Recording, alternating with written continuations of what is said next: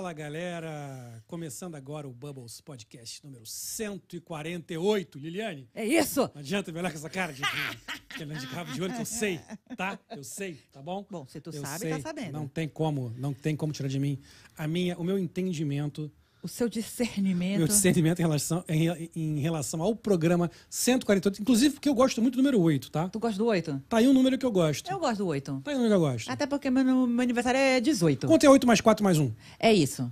Fala aí. É isso.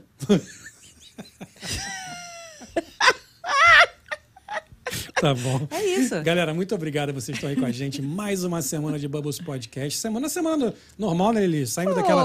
Depois de uma semana de quarta e quinta seguida, dois, dois programas programas incríveis. Emoço... Olha, vou te falar, muita coisa, hein? Foi Dois um... programas lindos, assim, que a gente fez. A gente tava, eu tava vendo. Teve o programa com o Jorge Pontual e a Marcela Lacerda, Uhum. que foi bem legal. Que eles falaram sobre. O Jorge é um ator super conhecido, né? Né? Mas falamos nada de. de, de Não de- falou nada de- de- de atorismo. nada, porque o, o assunto foi tão interessante. Falamos de saúde, né? De Ah, cuidados. Eu só vi a parte da açúcar, né? E foi muito legal. Não pode comer açúcar. Não pode? A gente falou que não pode. Eu, hein? E foi muito legal. E, pô, e de quinta-feira, aquele programa com o Dr. Gustavo Nossa, Nicolau, cara, que é um. gente, fala sério. Que, Demais ele, né? que quanto conteúdo aquele homem É. tem? Não, e o jeito que ele fala. O jeito que ele fala. Ele conta as coisas com uma facilidade. E as pessoas estavam aqui, todo, tem gente falando, nossa, que cara incrível. Ele conta com uma tranquilidade, uma facilidade, explica tão bem explicado, com uma facilidade, né? Então, assim, foi muito bom. E assim como vai ser hoje também, com certeza. Vamos ter hoje programa aqui com a Carmen Lima, vai ser também um papo show de bola. É parente, né? Eu já vi, eu já vi alguma coisa sua, quer dizer, várias coisas suas, Carmen. Então tava já já estava assim encantado ouvindo o seu, o seu- a sua. Eu até tenho uma pergunta para você depois em relação ao estilo do, do conteúdo que você faz, mas daqui a pouco a gente vai falar sobre isso. Não, Lili? É, eu acho. Mas É acho que só a gente fala daqui a pouco. Isso a gente fala daqui a pouco. Agora a gente vai falar fazer o de sempre, né? Vamos agradecer a todo mundo que está aqui com a gente. Obrigado. Se você ainda não está inscrito aqui no nosso canal, aproveita já dá aquele like na- nesse vídeo se inscreve no canal. Porque, Lili, eu vou até conferir aqui ao vivo. Vou dizer Confere ao vivo. ao vivo. Vamos dizer Confere, aqui, confere. Vou ver aqui na, no, no- Eu tenho aqui uma informações privilegiadas. Privilegiada. Nós estamos exatamente a 19 seguidores de chegar a 5 mil. Não! Ah, não. Sim. Vamos fazer essa campanha, Sim. galera? Bora, galera. Sim. 19, Só que que faltam é isso? 19 inscritos para chegarmos aos 5 mil.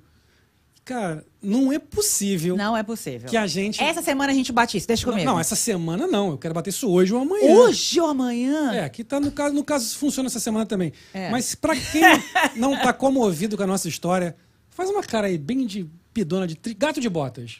Essa é gata de botas da Lili. Entendeu? Que é isso aí. Que é Você olhar... quer que eu bote a mãozinha? Bota, bota. Gente, olha, só falta muito pouca gente. A gente quer chegar aos 5 mil e precisa ser. Poxa, gente, por favor, 19. por, fa- por favor. Por favorzinho. Hum, Essa é por tua- favorzinho, por favorzinho. Essa é a tua cara de pidão? Ai, Jesus. Eu tenho que jogar de todos os jeitos. Eu preciso de- Agora Tá a gente quer chegar a 5 mil inscritos. 5 E mil, Contamos com 5 vocês mil. aí, como sempre. Muito obrigado a vocês que estão aí com a gente. Já vai chamando a galera. Daqui a pouco vai começar a live. Enquanto a gente faz aqui nossas palhaçadinhas de início. a gente faz isso para esperar vocês também, chamar os É. amigos, dizer que chegou. O pessoal vai Chama recebendo- todo mundo. O pessoal vai recebendo a notificação. Nossa, eu tô vendo aqui aparecendo agora. Você viu como tá ridículo? Mas tá essa aí, ótimo. Mas tudo bem, tá tudo certo. E vocês já sabem, mas temos aqui a presença ilustre de Lili Zucchini. Ah, é! E hoje, depois eu vou contar essa história pra vocês. Que depois de como eu conheci a Carmen, e ela me falou uma coisa que me impactou muito, que foi a questão do batom. Hum, Que ela disse que super se identificou com a gente, principalmente quando eu falei do batom. Então, gente, hoje eu vim Que aqui bom, com um batom vermelhão, em homenagem à Carmen, só pra gente aqui, ó, manter essa conexão. Tá bom. Vamos falar sobre isso Então, depois, tá como é que ela se impactou. Então, em homenagem a Carmen, esse batom vai se chamar Carmin. Carmin. Olha. Pronto. Olha você, ó. Batom Carmin. É, é isso aí. Gostei, gostei. Bonito, não? Vermelhão, Né? bonito, né? Não, Lili? Bocão.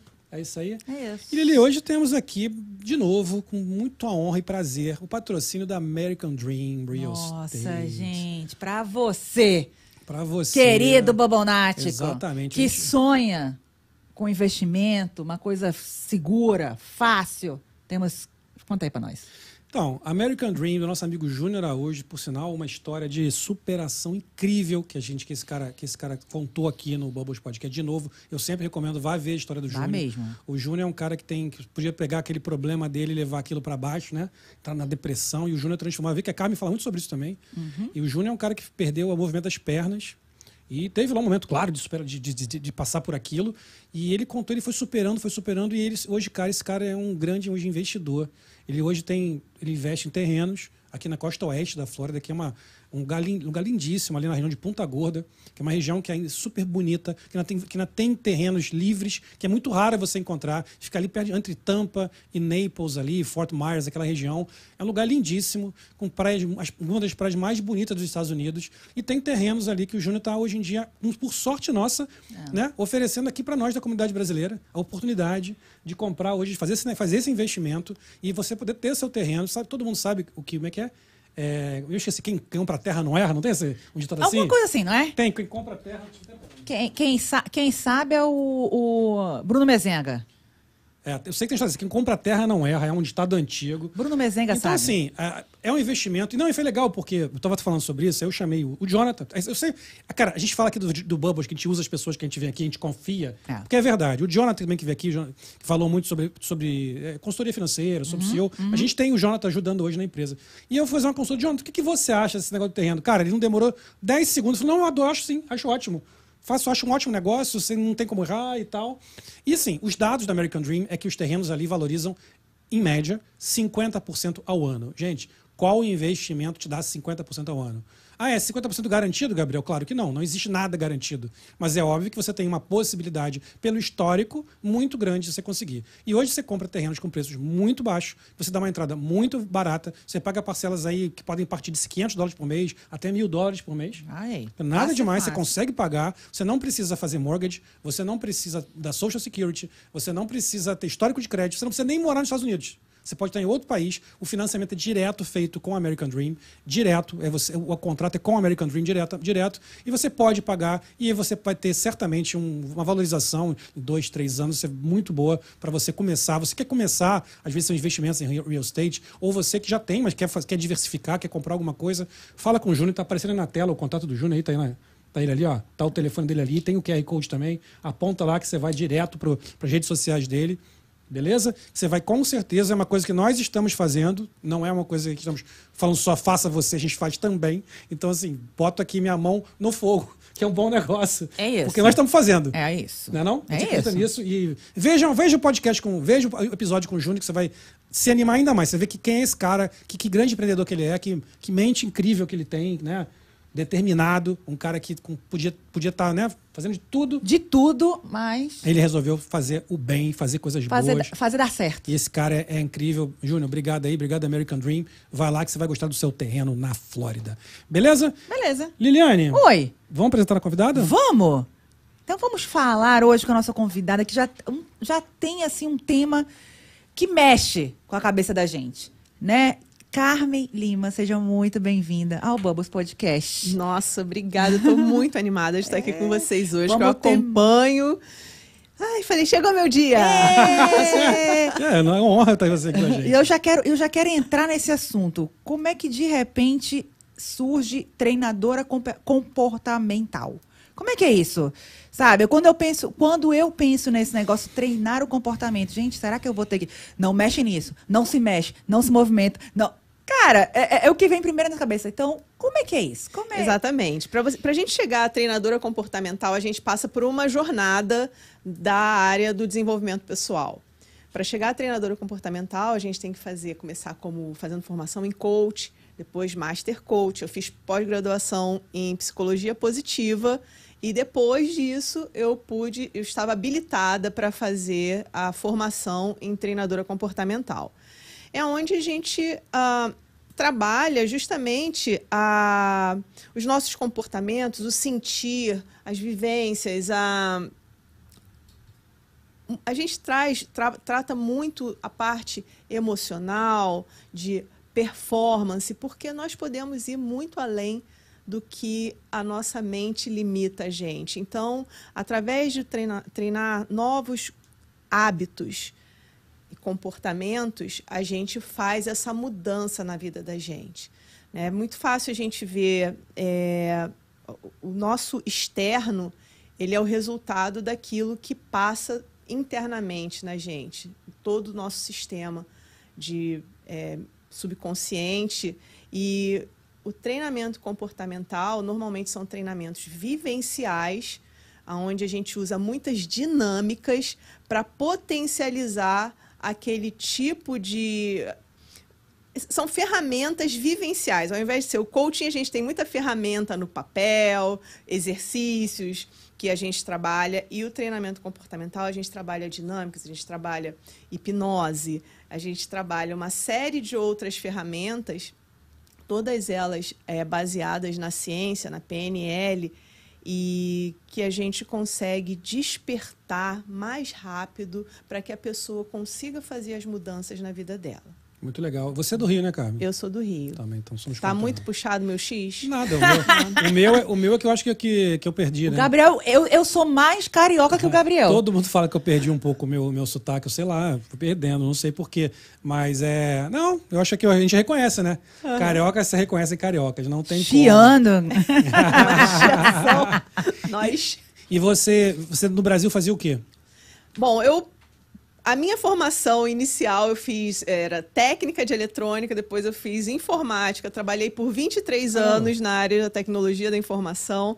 Eu trabalhei para os três maiores fabricantes desse, desse segmento na área de consultoria de projetos. Eu vendia projetos de, de, de TI. Né? Então, ah. todo aquele storage, servidores e tudo mais. Eu trabalhava nessa área louca. Nossa! E, e, de fato, né, é uma área que a gente é muito focado, a gente tem metas muito agressivas, são muitas licitações e concorrências e projetos em si, e muitas viagens. E eu adorava aquilo. Eu adorava tudo aquela loucura, aquela correria, levar trabalho para casa, ficar louca, o que, que a gente vai fazer, que tem que ganhar aquele projeto, não tem jeito, e sim, o que, que a gente vai sim. fazer para ganhar, e entender o teu concorrente, para você ter argumentos ali no momento de uma de uma licitação ou de uma concorrência, enfim. E até que um dia eu adoeci. Ah. Seriamente. Hum. É um pouquinho da história que eu conto nesse livro. É... Porque eu tinha todas as habilidades técnicas para viver aquilo que eu estava vivendo, mas eu não tinha as habilidades comportamentais de inteligência emocional, enfim, tudo isso que suporta a gente levar uma vida de alta performance. Né? Eu costumo dizer o seguinte: você pode ter toda toda a competência técnica necessária para realizar aquilo que você quer, mas se você não tiver as competências comportamentais necessárias, em algum momento você vai falhar. Aonde eu falhei, adoeci, porque eu a minha, o meu sistema emocional já estava completamente comprometido pela ansiedade, uh, pela frustração, por uma, pela preocupação. Então, tudo isso a gente vai causando, de fato, problemas no nosso organismo. Então, um dia eu fui para o hospital morrendo, né? Pressão arterial altíssima, é, meu potássio estava quase zerado. E o potássio, ele é responsável pelos estímulos elétricos do nosso corpo. E se zero potássio, o coração para. E Não. como é que baixou tanto esse potássio? Que faltava? A alimentação estava Não, ruim? minha alimentação normal, mas emocional. Estresse puro. Né? Estresse puro. Então, a gente vai causando esse tipo de problema pra gente. Então, eu fiquei internada, eu tinha crises de pânico na rua, eu ia viajar no meio da no avião, eu tinha crise, na rua eu tinha crise, no shopping. Então foi uma fase, foram dois anos de internação, é, tratamento psiquiátrico, terapia, medicamento controlado. E eu costumo dizer que foram os dois piores anos da minha vida, mas na verdade foram os dois melhores anos da minha vida. Porque eu precisei aprender a me conhecer. Sim, importante mais. E por conta da, e quem me apresentou, e foi quando, o momento que eu fiz a transição de carreira da área da tecnologia da informação para a área do desenvolvimento humano, porque a minha terapeuta, ela, um dia eu estava na, na, na, minha sessão e ela jogou uma pasta assim no meu colo. Ela falou assim: Você já ouviu falar sobre isso? Coaching. Eu falei assim: é de comer ou de colocar no cabelo? Nunca tinha ouvido falar naquilo. Embora eu já participasse de alguns. Eu sempre fui uma buscadora Sim. Né, de, de me melhorar. Então, sempre desenvolvi muito a minha espiritualidade, é, sempre busquei é, estudar as competências que eu preciso para desenvolver algo, mas faltava aquela competência ali que eu não sabia o que, que era exatamente. Eu fui, fui pesquisar, eu falei, caramba, isso é o que eu quero para minha vida. E foi ali que eu aprendi a, a me conhecer, entendi o porquê que eu tinha passado por aquele processo todo, porque eu costumo dizer que tu, todo o meu processo de terapia, medicação, internação, tratamento psiquiátrico, tudo isso foi importante. Agora, o que me curou foi o autoconhecimento. Foi eu entrar nessa jornada de desvendar essa área emocional que, que tem dois.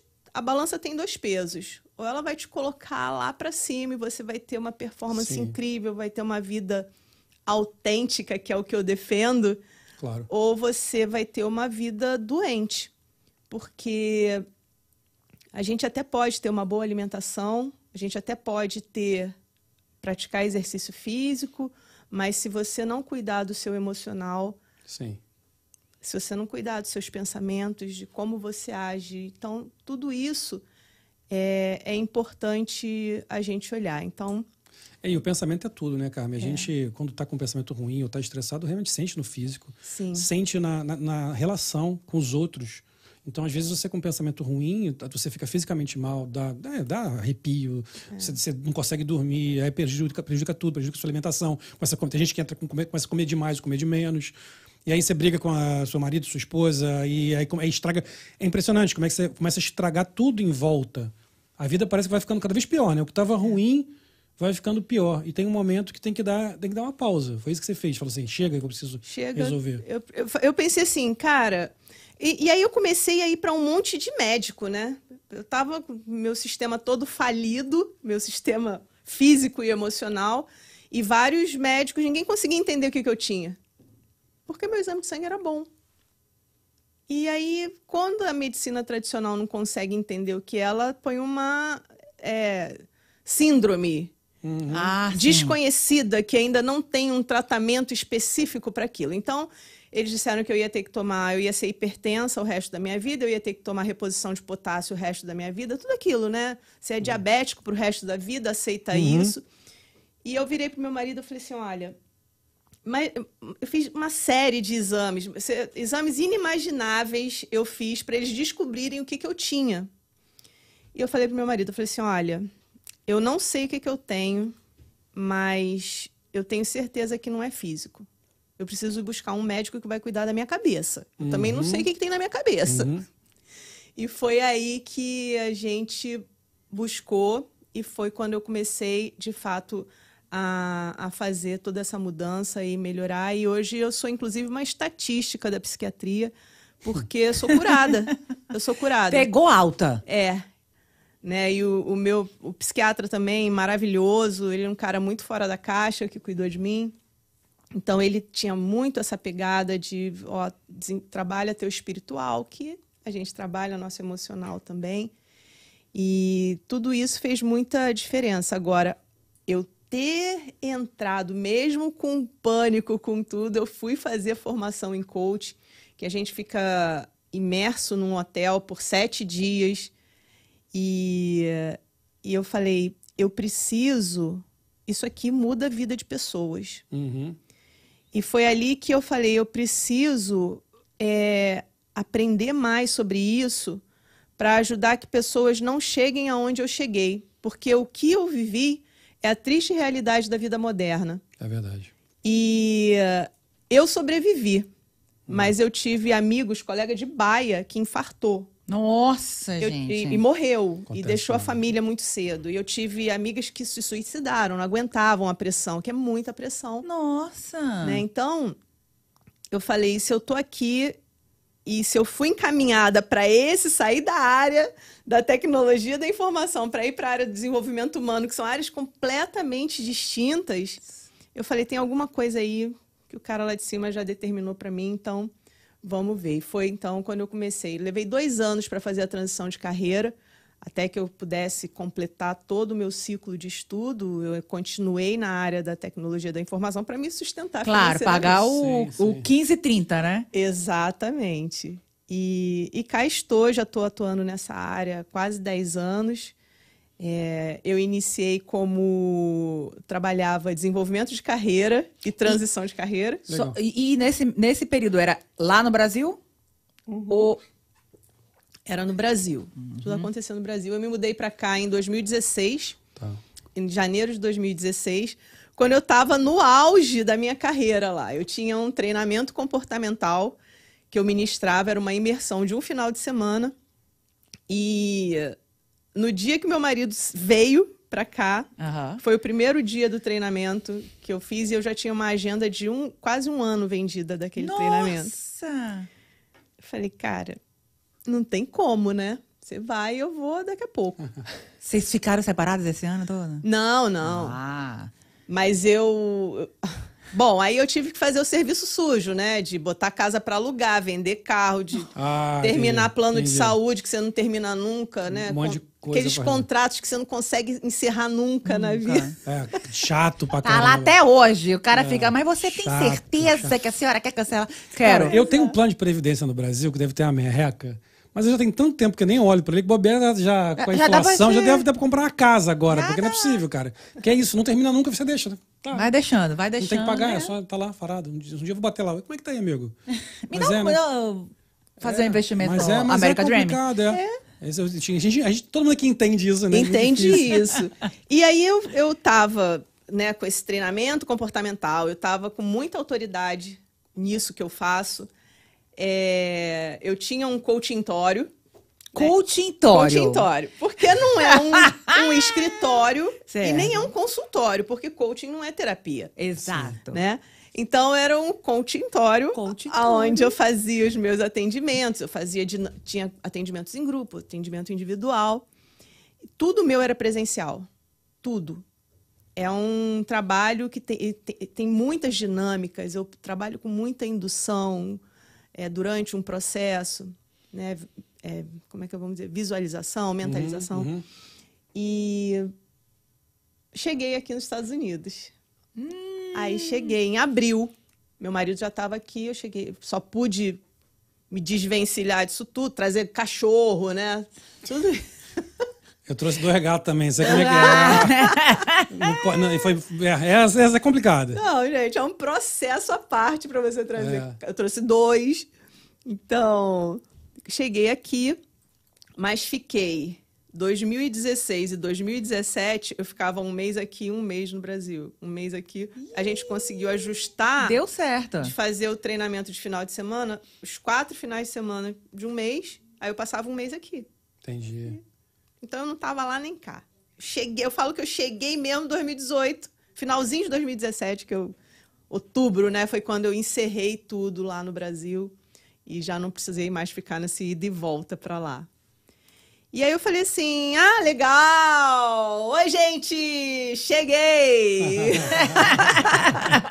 Agora sim eu cheguei, galera. Cheguei! E aí,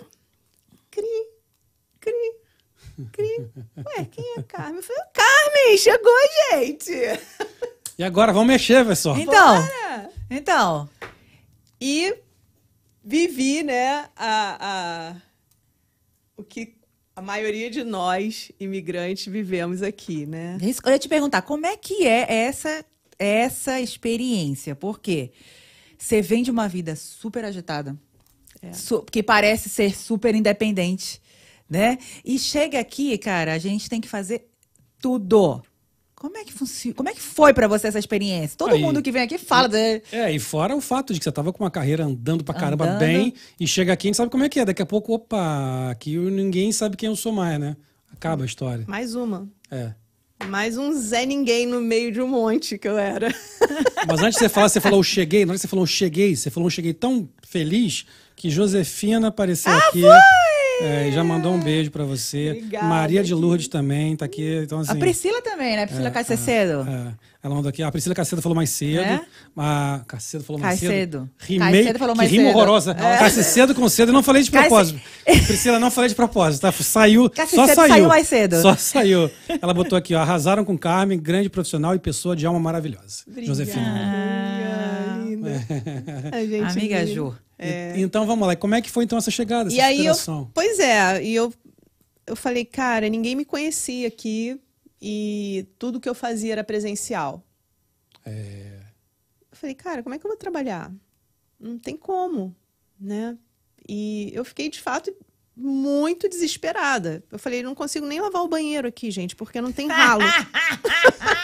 Teve essa, não tem tanque, não tem crise, ralo. olha a crise. Mas isso aí todo mundo passa. né? Todo mundo quer, quer jogar água, né? Todo mundo quer jogar água. Já não tem sou jogar muito boa na faxina, vou ter que encarar isso aqui tudo bem, né? Vida nova e tal, gente, vamos ver como que é. Eu A gente mas vive de papel toalha. É, eu falei, não tem, não tem como lavar banheiro, senhor. Como que a gente vai fazer aqui? Eu vou me embora desse lugar porque ninguém me conhece, eu não sei lidar com nada disso que tem aqui.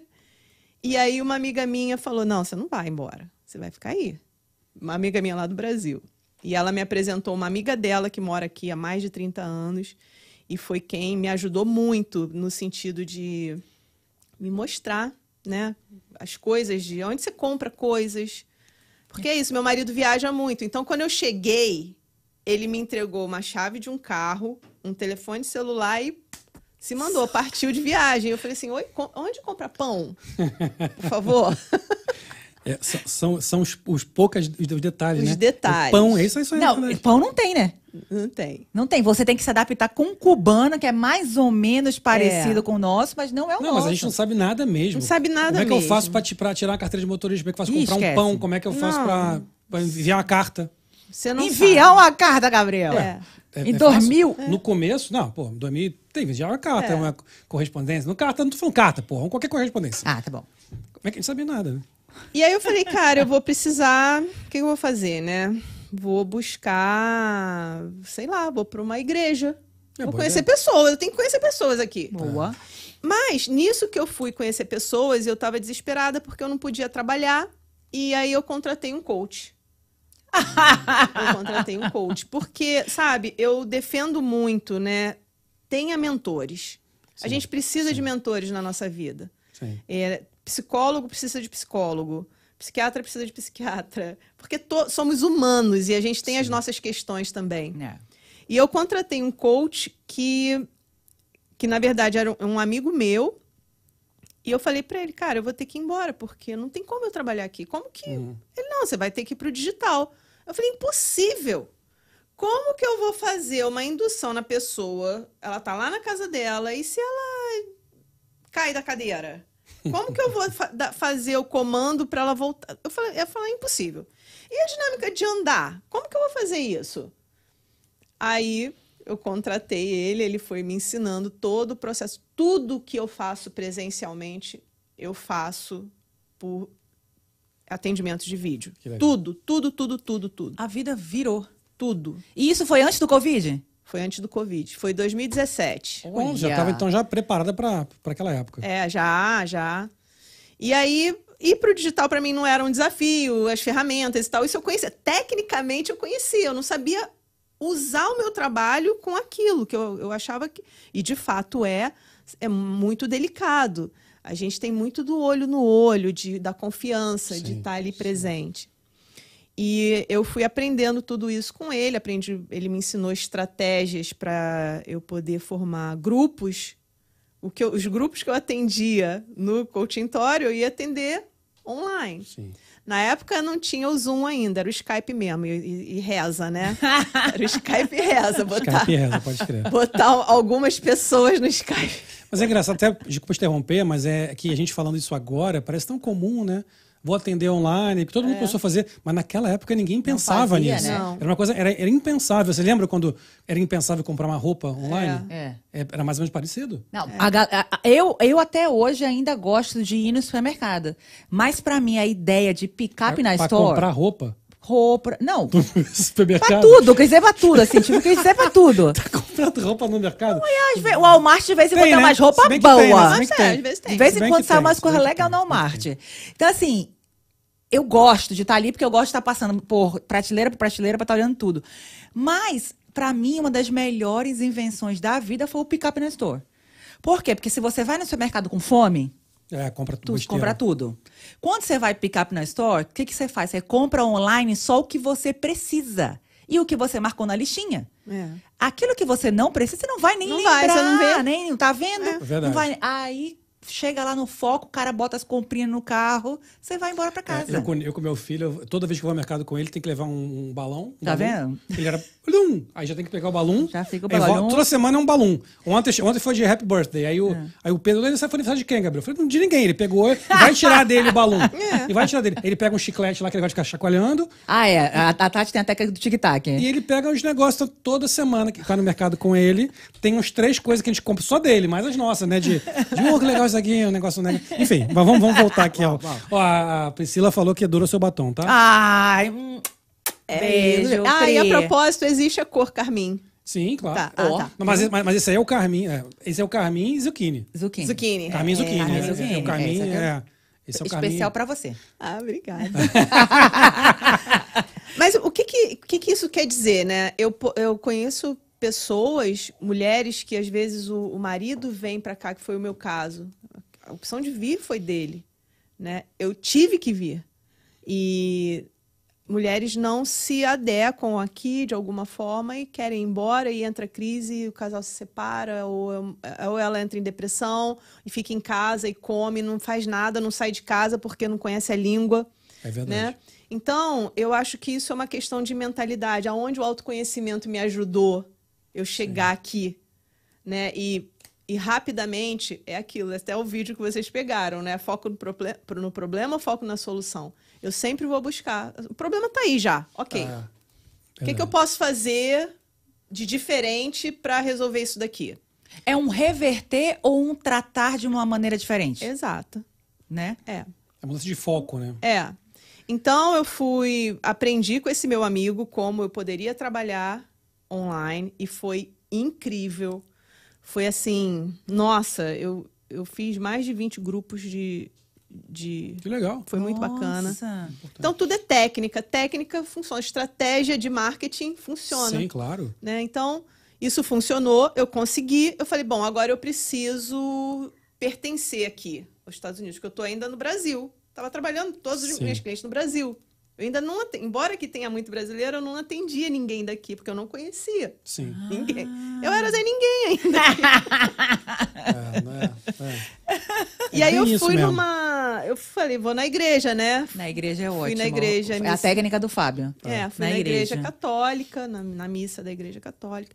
E aí cheguei lá, um monte de gente depois da missa, não, porque reclamando daqui, falando que não sei o quê, que é muito difícil, porque o americano não gosta de trabalhar com brasileiro, e que ninguém gosta de fazer negócio com brasileiro. Eu falei, cara, deve ter alguma coisa errada. Aqui é um país da prosperidade. Como é que tá todo mundo aqui reclamando que tá difícil? Eu falei, bom, não é aqui meu lugar, vou ter que ver outro jeito. E nisso, uma, uma das pessoas que eu conheci me chamou para ir num grupo de networking. E quando eu cheguei lá, vi pessoas, brasileiros, falando de negócio e empresas aqui, e, eu, e o mundo do negócio é algo que me envolve muito. Eu falei, cara, é meu lugar aqui. Já, na hora, nem Agora. pensei, eu quero ser membro e pronto. Para o meu negócio em si, não, o grupo, é, grupo de networking nem é tão vantajoso assim. Mas eu estava lá com o objetivo de conhecer pessoas. Sim. E fez toda a diferença, porque esse grupo, na ocasião, eles tinham é, 19 núcleos aqui na Flórida. Desde lá de Orlando até Sunny Isles. Uhum. E a primeira vez que o dono desse, desse grupo foi na, na reunião que eu participava, e quando eu fiz o meu pitch de um minuto, ele falou assim: quem é você? Não, você tem que vir fazer palestra aqui. E que não sei o quê. E aí eu fiz palestra no- em todos os grupos, então isso já me deu visibilidade a fazendo palestra nesses lugares. Que logo depois surgiu um convite para eu fazer palestra no Focus Brasil. Uhum. Fiz Ah. por dois anos palestra no, no Focus Brasil, que foi maravilhoso. E assim foi. Eu hoje já, graças a Deus, sou bem conhecida aqui. Já o pessoal até eu sou meio até meio arroz de festa, né? Ah, mas é bom, né? Mas é porque a gente precisa se mexer. Com certeza. Precisa buscar. As coisas não vão cair do céu. Mas eu entendo também que muitas vezes ah, o meio que a pessoa veio é, dificulta muito quando ela chega num país para ela ter essa. Eu, eu sou muito proativa. Já é, é uma questão de mentalidade. Passei por todos os BO, as dificuldades, desculpa, gíria, carioca fala BO, BO. Vá, o B.O., vá, o B.O. Passei por várias dificuldades que todos nós passamos como, como imigrante. Sim. Independente de classe social, do que você faz. Ah, o desafio do idioma, que ainda eu falo, eu me comunico bem, mas eu ainda preciso melhorar muito. Mas a maioria dos meus contatos aqui, eu, a, maior, a maior parte do meu dia eu falo em português. Estou aqui falando em português. É. É. É, Então, é, é é. comum pra gente. isso. Eu busco lugares para falar inglês. Aqui na Flórida tá difícil. Tá difícil, mas gente. Que tá complicado, Tá tá? complication. Porque a primeira coisa que a gente faz aqui é o quê? Não, e, e é bem esse o pensamento de turista, né? Ah. Vou chegar nos Estados Unidos, estou indo para Orlando, vou falar, vou botar meu inglês para jogo. E me- tu entra na entrada já o português aqui do lado, português do outro, Mas sabe uma- espanhol do lado. Mas Cadê sabe uma coisa inglês? interessante nessa história toda, até juntando o que você, Lili, tá falando com o que a Carmen falou, é que a gente chega aqui, o brasileiro, a gente começa a... E muita gente chega nessa história, não vou falar inglês, não quero saber de português, vou falar inglês, vou falar inglês. E parece muito, o brasileiro bota muito na cabeça também isso. Ah, que eu não consigo falar inglês. Mas no fundo, no fundo, o povo que, que não, não fala com o brasileiro começa a sentir falta. É muito normal isso acontecer. O povo não, não quer saber de brasileiro. Cara, não dá dois meses, três meses, tá, tá doido pra achar um brasileiro. É. Pra se sentir pertence, pertencente a algum lugar.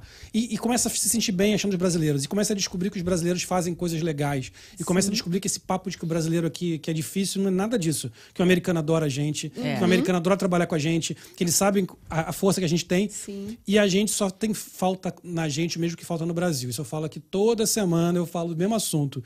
Falta essa união. Falta essa união. É. Falta de se juntar e falar, a gente é forte pra caramba. Sim. Né? Por isso o Bubble está aqui. Pra fazer, para dar essa voz. A gente tem esse objetivo de verdade, desde o começo. E é interessante. Porque você falou dessa, dessa questão da igreja, do pessoal, do comportamento. Isso é muito normal. O pessoal vem e fica chiando, reclamando, que não consegue, que não pode, em vez de falar o que, que eu vou fazer. A gente falou aqui do Júnior, é, da história dele.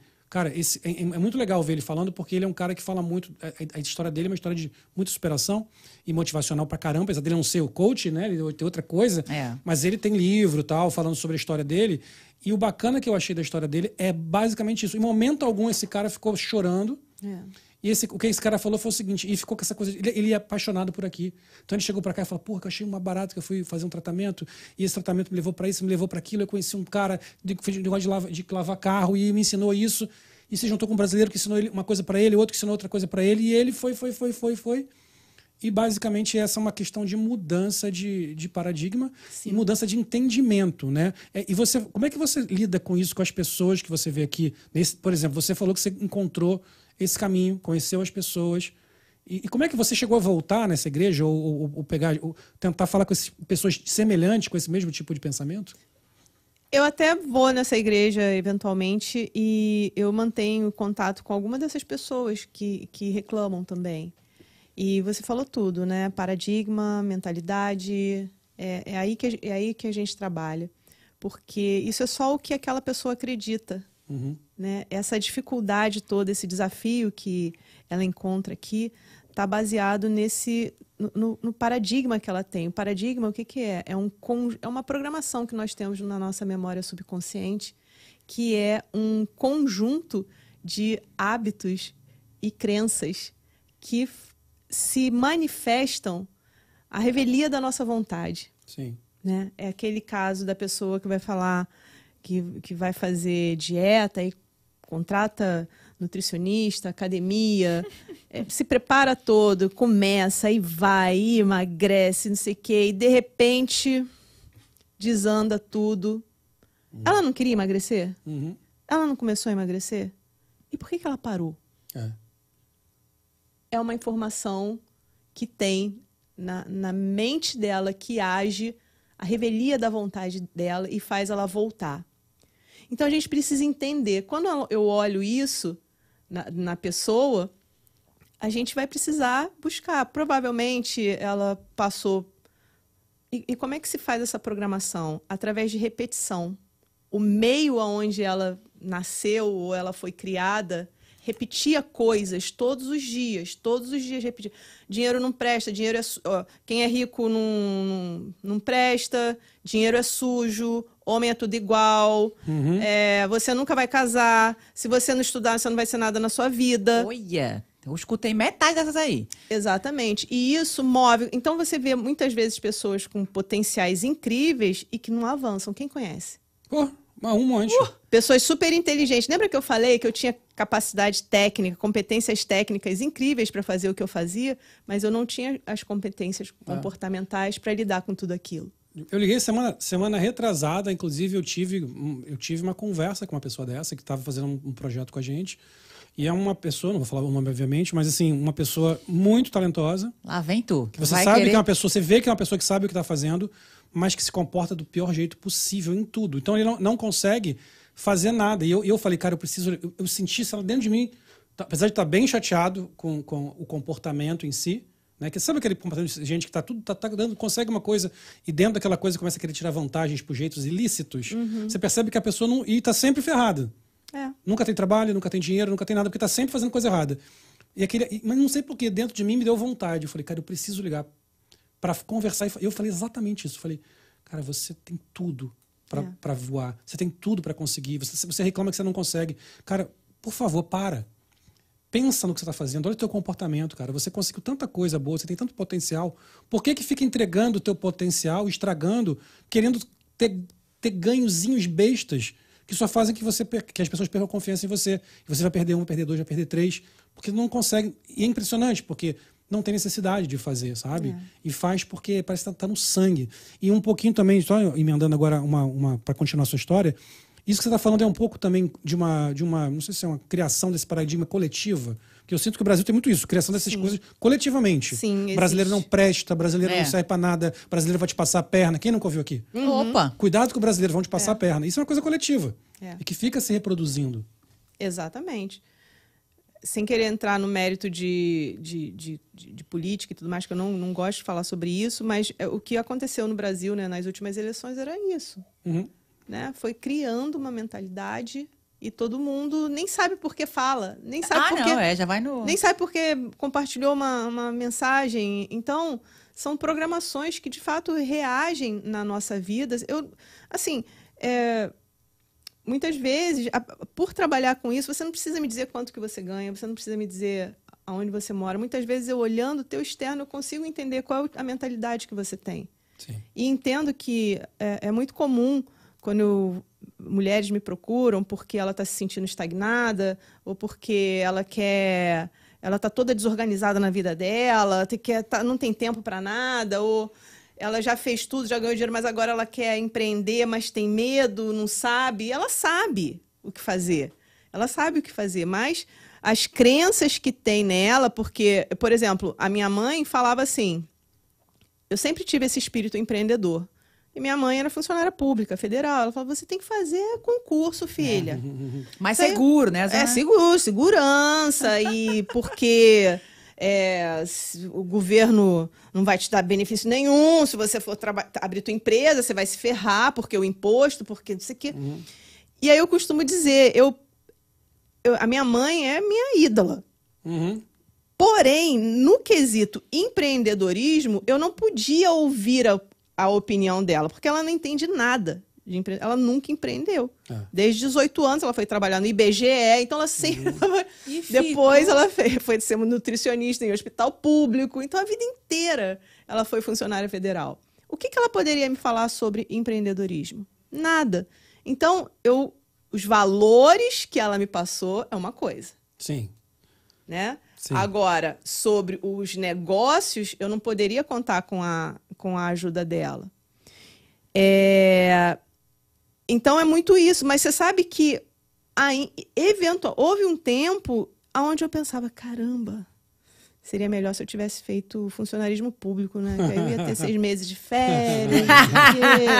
Chega uma hora que a gente pensa em tudo mesmo. Como Dá, seria, dá um. né? Dá um uma- Pra trás, né? O negócio pra trás. Assim, É. Puta, mas aquela segurança, aqueles. é alguns que são vitalícios, né? O salário é vitalício. Você morre, fica pro teu filho e passa pro neto. Então, quer dizer, também, também tem um lado bom. É. Mas é- Além do. Mas não é pra todo mundo, não, sabia? não, eu não é nunca, não. nunca consigo, não Não. consigo- Hoje em dia eu não consigo nem imaginar fazendo uma coisa dessa, assim. Quem faz, ok, bacana. É. Mas eu não, meu- meus pais também trabalharam o tempo todo, como são médicos, os dois foram funcionários federais também. e é aquilo, né? É funcionário público, não, não vai ser demitido, ganha- ganhava um bom salário, fica a vida inteira com uma boa aposentadoria, mas sei lá, não é a parada. Inclusive, você falou de política, também não, não, não, é, não, é, o- não é o caso, mas é interessante em relação à parte, à parte comportamental. É, é, é fácil ver na política, como você vê em outras, outras áreas, mas na política é muito claro isso, né? Porque quando você tem lá os dois candidatos, você entra em mérito de qual, é- qual os dois, os, os dois, os dois, os dois, duas vertentes fazem igual. O cara, os caras criam cânticos, né? E criam, e cri- criam uma norma. É quase que assim, tem alguém lá em cima que entende pra caceta de comportamento, de psicologia, de, que entende pra caceta, é fato. Total. São pessoas que são mega inteligentes, que sabem, sabem tudo que estão fazendo.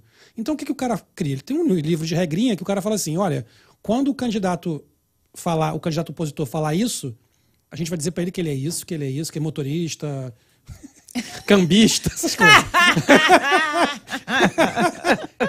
e aquilo vira uma catarse coletiva. É. Os caras começam a repetir aquela história, e os dois lados, tá? Não vou falar de um lado do É, outro, não. claro que não, claro não. Quando ele fala isso, você vai acusar ele daquilo. Aí, aí é muito maneiro você ver aquelas, aqueles programas que o cara vai no YouTube e fala assim: explica aí o que é isso que você está falando do outro cara. Ninguém sabe falar. Eles estão só repetindo algo que foi colocado, foi programado na mente deles para repetir. Então é muito engraçado você falar de política com gente que é, que é, que é, que é fã de política, é faci- e você fala assim, mas isso, isso, isso. Cara, o cara vem com aquele mesmo discurso programado. Parece um robozinho, repetindo. Mas, gente, mas isso aqui, isso aqui, isso aqui. Aí começa. Por isso que, assim, discutir política para mim é impossível. Ou no Brasil hoje em dia, pelo menos no Brasil, não sei aqui como é que. Mas, assim, é muito difícil. porque- Trazendo isso para nossa vida, quando a gente fala de comportamento, eu gostei desse exemplo que você deu da repetição Uhum. e que o mesmo acontece com a gente.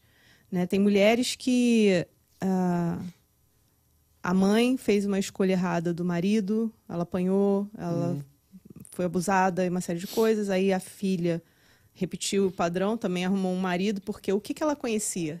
Qual era o modelo que estava programado Sim. nela?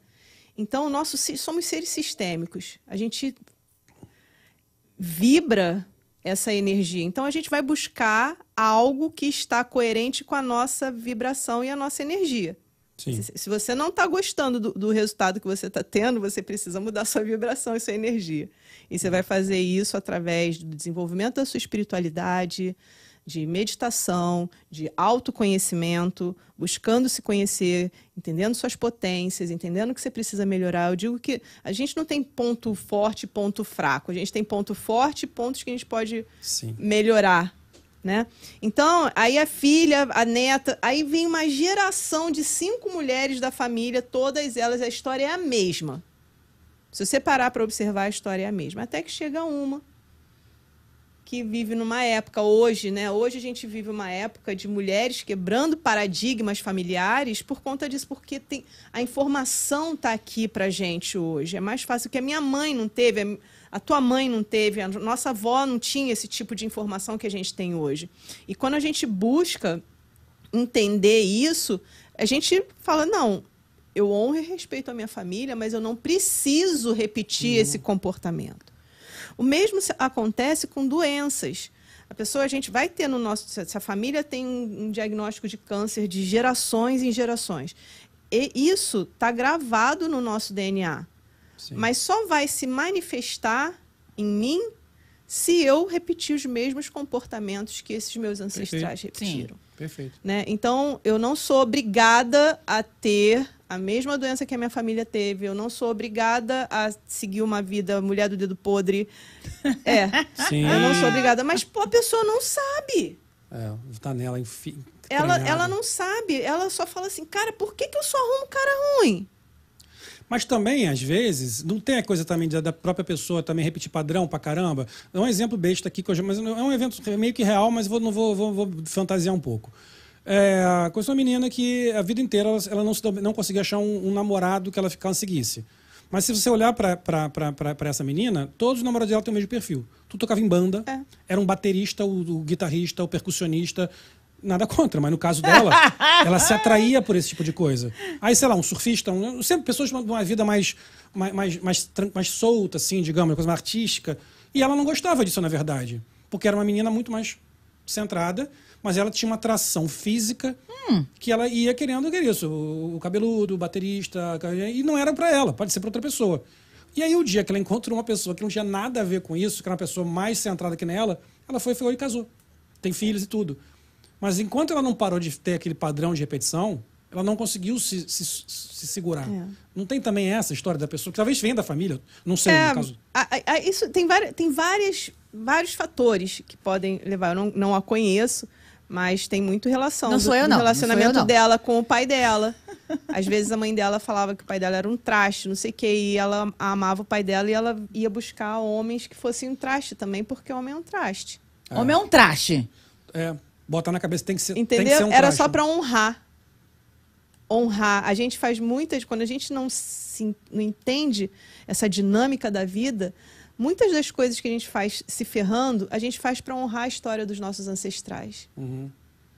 Então, é nisso que a gente trabalha. Né? Então, para isso, é necessário a pessoa.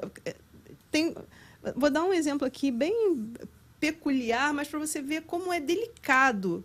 Né? Normalmente, um, um processo comigo é, leva uns três meses. Porque não dá para a gente fazer mudança da noite para o dia. Né? É, mudança comportamental, assim como mudança de hábito, é treinamento. É eu entender o que, que eu preciso fazer de diferente e todo o meu, todo meu sistema está acostumado numa programação antiga, então eu vou ter que forçar a barra ali, treinar aquilo todo dia. É que nem musculação. Você entra na academia, tá levantando aquele cotonetezinho, É. né? Mas você continua, daqui a um mês você já está levantando ali uns 5 quilos, daqui um ano você já está com 20, não é? Sim, sim, é sim. progressivo. E a mesma coisa, precisa. Existe uma programação neurológica, uma série de movimentos que precisam acontecer na gente que é necessário esse treino. Repetição. Da mesma forma que um paradigma ruim foi implementado, é a forma que a gente vai criar um novo, repetindo. Descobre como é que é esse padrão novo e vamos repetir isso daí todos os dias, sábado, domingo e feriado, inclusive. Então, Importante, importante. Aí, essa cliente, ela é desorganizada e uma confusão, e filho, e casa, e trabalho, e ela vivia louca, essa correria, e Carmen, minha vida é uma confusão. E o que, que você quer? Eu queria ser mais organizada, queria ter uma agenda, com, saber lidar, com manobrar com tudo isso e tal.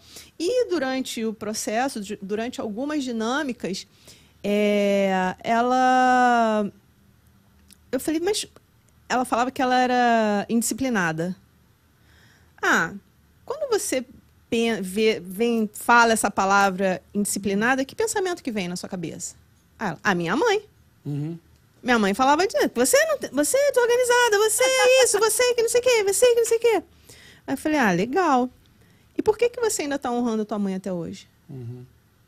Ela. Falei, tua mãe tá te cobrando alguma coisa aqui? Você tá sendo indisciplinado só para fazer pirraça para tua mãe, não é verdade? é, Maravilhoso, maravilhoso. pirraça para mãe ainda. Aham, E não vive mais com a mãe há muito tempo. Sim. Casada com filho já, cadê ela? Indisciplinada. Aí ela. Caramba. É na- no detalhe. É, é verdade. É no detalhe. E agora ela está progredindo muito bem, a agenda organizada, construindo coisas novas, seguindo processo. Tá uma coisa linda. Tá- acontece uma confusão de vez em quando aqui, claro, e vai acontecer. Mas ela tá no mas ela entendeu que o que ela vinha fazendo ainda era uma resposta para a mãe dela, é a criança ferida dela Sim. que estava falando. E ela, racionalmente, ela não conseguia entender, porque ela queria ser melhor que aquilo. Mas por que, que ela não era? Aham. Entende? Então, quando a gente trabalha comportamento, a gente navega por uma série de, de áreas que a gente utiliza muitas ciências. Hoje tem muitas terapias. Eu não. eu não, não atendo todos, eu não faço constelação sistêmica, embora tenha estudado isso nas minhas formações, mas eu não me especializei nisso. É, uma série de outras terapias eu não utilizo, não trabalho, mas eu tenho colegas. Se eu percebo que é necessário algo muito profundo, a gente manda para um colega e a gente vai trabalhando ali em paralelo. Mas o que a gente precisa ter clareza é olhar nossos resultados em, em todas as áreas da nossa vida. Muito importante. A gente. É, a espiritualidade é um ponto primordial. Concordo. Respeito é, todas as religiões, mas a gente precisa entender que somos seres espirituais vivendo uma experiência humana. E a gente está muito conectado né, com o alto. Aí cada um, eu, eu acredito em Deus, mas tem gente que acredita numa força incrível que criou tudo isso aqui.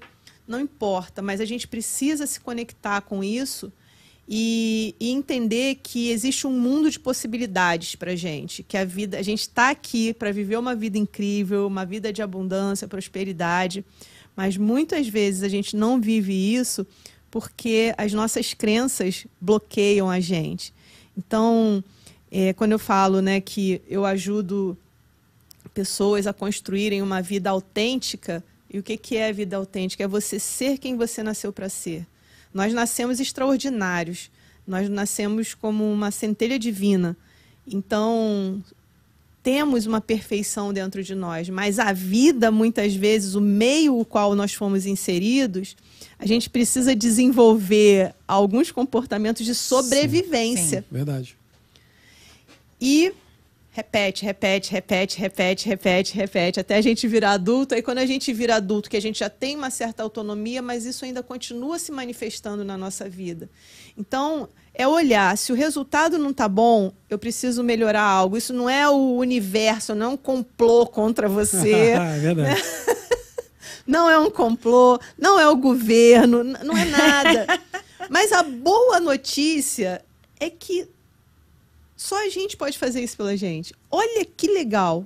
A gente não precisa de ninguém para resolver a nossa vida. Sim. Mas a gente precisa querer. Ah. E, né? Qualquer motivação. A vida inteira eu vou dizer que eu falei que eu não consegui acordar cedo. Que a minha vida é que eu sou assim. É. Eu não consigo acordar cedo, eu sou assim. E aí a família toda, a, fama, a minha fama de acordar tarde. E não é à toa que a minha fama era de acordar tarde. Realmente não era de acordar cedo. E aí eu fui mudando aos pouquinhos, acordando mais cedo por necessidade da vida, tudo. Mas assim, a fama continuava e acordava tarde. Então todo mundo, ah, você acorda muito tarde. Nem acordar tão tarde assim. Eu, eu já estava até falando com você, eu, eu atualmente acordo 6h20, 6h30, 6h30, 6h40. É Excelente. bem cedo. Porque que? eu preciso. É super cedo. Porque eu preciso acordar cedo. E eu consigo acordar cedo. Claro que no começo foi difícil, até, até o, o corpo se acostumar, mas, cara, não tem nada demais. O acaba, acaba o história do eu não consigo. Isso eu achei mais legal. Eu falei assim, cara, para com essa parada de falar eu não consigo. Claro que eu consigo. Claro que eu consigo. Eu só nunca quis. Eu só nunca me, me esforcei. Eu só nunca precisei, talvez, acordar é. cedo. Mas é só assim, muda, né? E a vida muda e aí eu começo a trabalhar, efetivamente a trabalhar, depois que faço tudo que tenho que fazer de manhã. 8 horas da manhã, 8 e 15 estou trabalhando. E, e, vou. Maravilha. É, é, é, muito engraçado. E é legal. Vou, vou para academia também de manhã. De, de manhã. Então é, é muito bacana saber que mostrar que muita coisa. A gente fala muito sobre isso aqui no programa. É. A gente está falando da Lilia, que a é o exemplo que a gente brinca com isso, porque todos os programas que vem alguém, a Lilia que fica fazendo. Ela faz o papelzinho, é papel dela faz. Ela faz um, um teatrão de ser a teimosa, que não, que não, que não, não que não, ah, é, que não consegue mudar. Não, ela tá falando ah. aqui, né? dedo podre, eu tenho tudo aqui, tudo ela fala, metade sou eu. É, vem o cara vai falar de, de, de, fazer, de mudar a alimentação, mas eu não largo minha picanha. Não, minha eu não largo minha pizza, não, eu não tenho como. Não. Acordar cedo, então, nem pensar. Nem, nem ela, ela é bom que ela tem essas pensões assim, bem, tipo assim, pá, pá, é bom faço, ter. Faço, sim, sim, mas, mas, aí, mas aí, por exemplo, ela fala assim, mas eu quero ficar, eu quero emagrecer. Isso. Mas eu quero ser magra. Mas eu não quero parar de comer doce, não eu quero vou, parar de não. comer picanha, eu não vou parar. Eu não consigo, entendeu? Hum. Então, eu sei que muito, grande parte que ela fala é uma brincadeira, né, obviamente. Mas, é, mas é, é bacana, porque assim como ela, ela brinca com essas coisas, tem gente que é assim de verdade. A pessoa quer ter um, uma namorada, um namorado, mas não quer mudar nada. Não quer abrir mão de nada, não quer aceitar nada. Tem que é ser porque assim. não sabe, né? É o medo do desconhecido. Sim. E é aí que o autoconhecimento uhum. traz essa, essa tranquilidade para a nossa vida. Porque muitas vezes o desconhecido, através de uma ferramenta, se torna conhecido para gente. Eu ainda não sei fazer aquilo, mas eu já sei que eu consigo. Sim. Então as pessoas. É, o- a jornada do autoconhecimento, ela nem sempre é uma jornada muito fácil de se, de se trilhar. Acho que não é nada fácil. Mas o resultado, a pessoa que você se transforma é extraordinário. É verdade. É a gente se transformar em quem, cara, não tem nada mais libertador você ser autêntico. Quantas pessoas trabalham naquilo que odeiam só para poder agradar o pai, agradar a mãe que falou que você tem que ser médico. Meu, eu sou, sou sorte que você, teu pai e mãe médico, eles não, queria, não quiseram que você fosse médico, não. Não, não. É, pelo, não- pelo contrário, eu e minha irmã, minha irmã até pensou um pouquinio mais que eu, mas a gente via aquela coisa, coisa do plantão, da É. liga o tempo todo, e sei lá o que, a gente meio que foi ao contrário, a gente se assustou. E hoje, eu, hoje minha esposa é médica também, eu tô casado com médico. Então, minha vida é médico, Ai. Então, mas a minha estratégia é a seguinte. Olha o padrão dele. Mas ó. aí tu não entendeu a minha estratégia. Qual que é? Conta pra gente. A Qual que é a inteira estratégia? eu tive dentro de casa médico. Então, tô, tá doente, o médico dá um, dá um negocinho, dá um remedinho. Aí, pô, eu falei, meu pai e minha mãe se aposentaram, e agora? E agora? Vou Tem que, arrumar uma médica. tem que arrumar uma médica. minha, minha médica, personal médica. Me ferrei que ela tá nem aí pra minhas doenças. Se eu fico doente, ela- são quilos, assim, tipo assim. Eu tô lá, ah, não can... para de frescura. Frescura. É, Mete logo um dedão pra mim, essas coisas, entendeu? Então, me ferrei de verde e amarelo, mas tentei, foi minha tentativa. É, Agora a estratégia foi boa. Não foi? Foi, foi. Eu parti de um princípio, eu falei, Entendi. vai dar certo. Não, eu, eu fugi mesmo. Eu sou filha de pai e mãe professores. A minha mãe, até hoje, ela dá aula particular em casa. Então, assim, a gente foi criado com essas crianças e foi vendo as gerações como mudavam. Hoje, a geração é muito complicada. E além da gente não querer ser professor, a gente fugiu que a gente não quer ser mãe. Nem eu, nem minha irmã. Por quê? Porque a gente sabe como é que é aquelas crianças lá. Eu, tô- eu tô pagando. Tô pagando? Não, pera lá. E a minha mãe mandou. Fa... Não, minha mãe não mandou fazer nada. E sabe, essas- coisas, essas coisas de criança que hoje tá complicado. É, é- é um- é uma geração diferente. Então a gente foi vendo aquilo a vida inteira.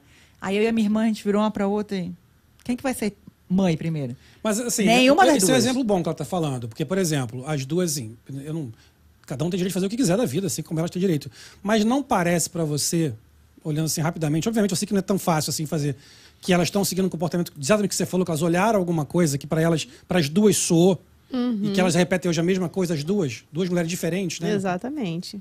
Né? Não significa que as crianças que vocês vão ter vai- vão ser aquelas crianças. Não significa que vocês vão agir que nem a sua mãe agia com aquelas crianças. Mamãe tá aí na live, acabou de aparecer. É. Falou nela, ó, deu aí o aparecimento. Então, é, eu acho que é- a gente dá essa oportunidade. Eu não sou mãe, mas eu tentei.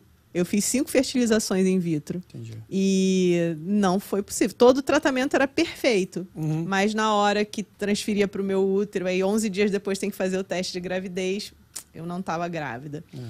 E, e aí, eu, na época, eu consultei, eu fui nos melhores médicos de, de, de fertilização que tinha lá no Rio de Janeiro, inclusive que fizeram nos famo nas famosas e tudo mais. Oi, esse é um assunto polêmico. É, e aí... Eu também passei por essa. Doutor, Chega- doutor Isaac, mas ele. Né? Minha esposa que sabe, né? Chegou um momento que, na quinta vez, que inclusive a quinta eu fiz com óvulo doação, nem fiz, embora meus óvulos fossem perfeitos para fazer, mas eu quis arriscar o óvulo doação. Que período de idade? Foi com 38 anos que eu resolvi ser mãe. Sim. E, e aí ele falou assim, ó, Carmen, negócio. Eu falei, doutor, e aí? Pode isso, vocês não, não tem jeito. Ele falou assim, Carmen, é o seguinte, to- toda essa tecnologia aqui de ponta, todos esses médicos aqui top, tudo isso aqui incrível, essa clínica, esse hospital, não sei o quê.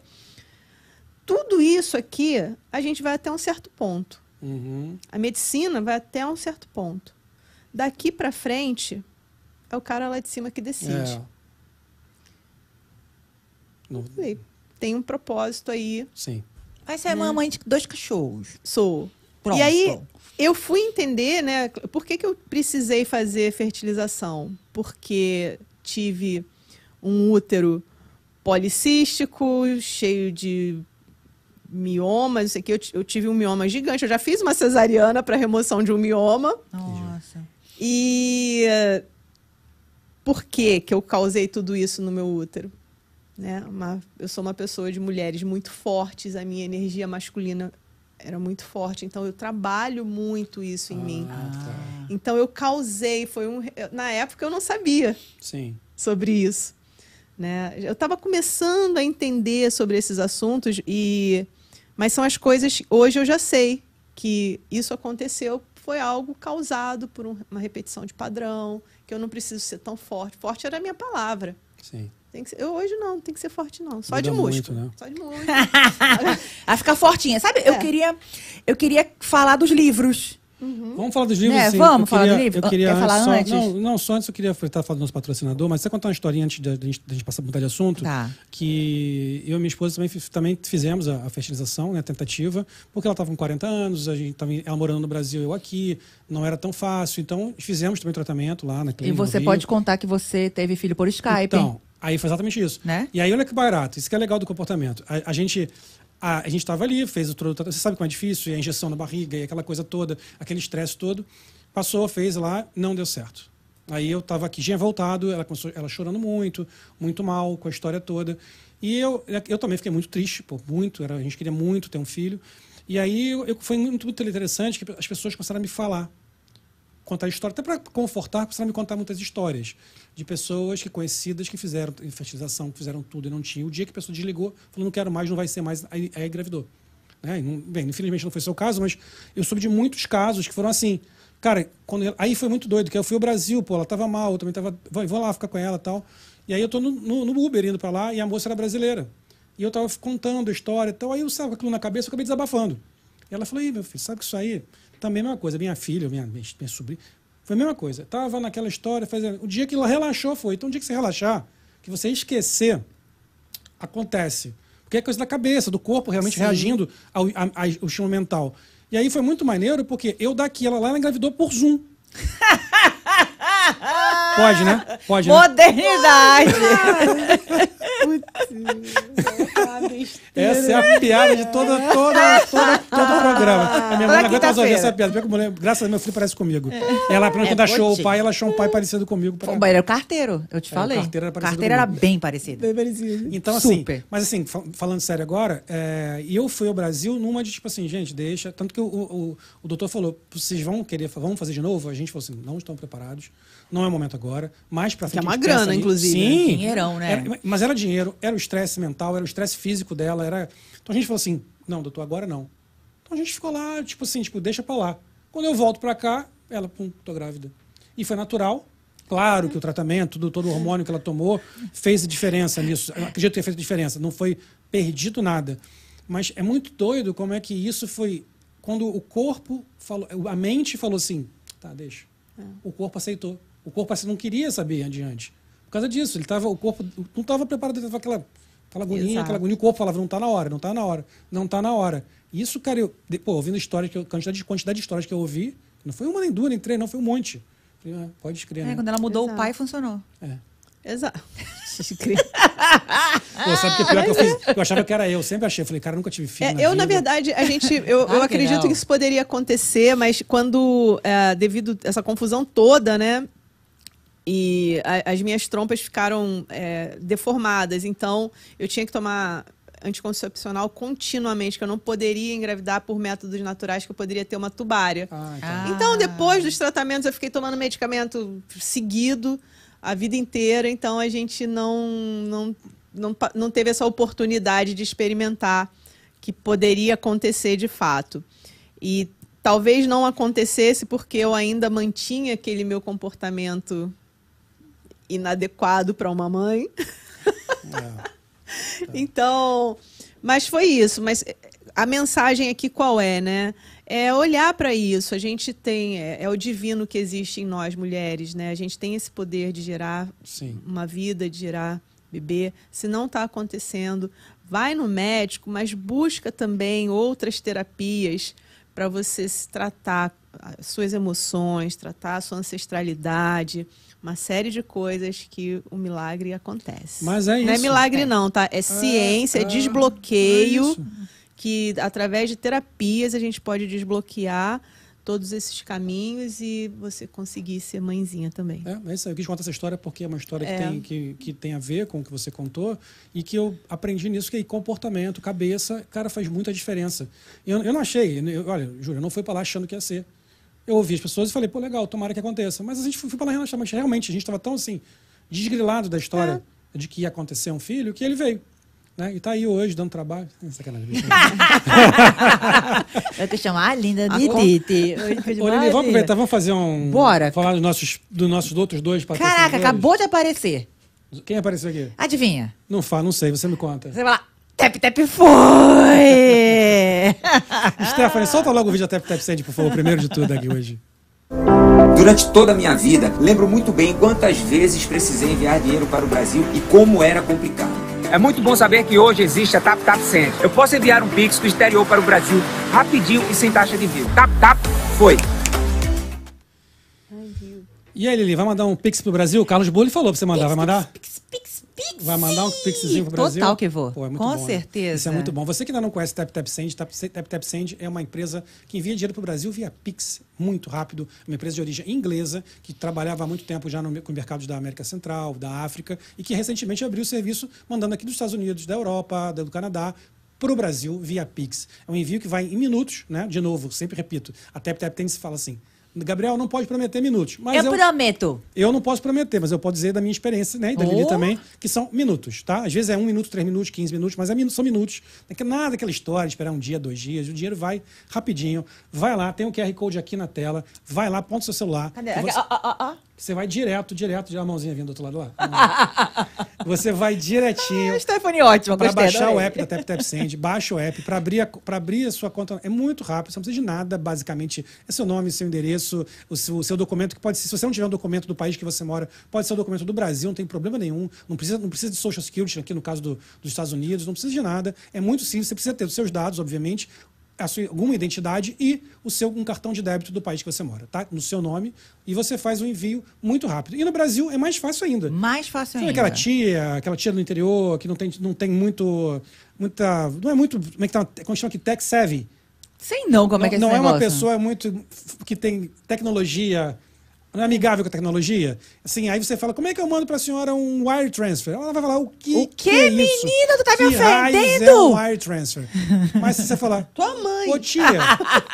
Exatamente. Tua mãe. Tua mãe, Nur, sei lá onde. Tá vendo? Mas ela fala assim, "Me- tia, e o seu Pix? Quem não sabe dizer o Pix? Ah, é rapidinho, rapidinho. Meu filho, meu, meu nome é tal, meu CPF é tal, meu, minha chave Pix é tal, que às vezes é o próprio CPF. Então isso é muito fácil, é muito fácil você pedir para qualquer pessoa o, o nome dela, o CPF e a chave Pix. Todo mundo sabe, você preenche isso rapidamente. No primeiro envio, às vezes, vai pedir para você mandar a foto da sua identidade, tá tudo certo. Tá tudo certo, é É bem rapidinho. Super. E você manda, manda para lá e olha só, um câmbio super competitivo, um dos Super, melhores câmbios gente. do mercado. E, gente, outra coisa importante, zero taxa. Você não paga nenhuma taxa. Sabe aquele 4,99? que tem de taxa? Não tem. Não tem. A Tap Tap Send Não não, cobra taxa. E se você ainda não está convencido, ó, é rápido, chega, é fácil, Fácil. não tem taxa de envio. Não tem. Um dos melhores câmbios do mercado. Melhor. Mas se você ainda não está convencido porque você é uma pessoa difícil ser Tô convencido, vendo na cara da Carmen que ela vai fazer. vai, claro que vai fazer. Dá um presentinho pra Carmen, então. Então vamos dar o presentinho para Carmen eu e já vou. vamos dar o presentinho para todo mundo. Se você clicar aqui, se você usar esse código BP55 que está aí na tela, no seu primeiro envio, acima de 50 dólares.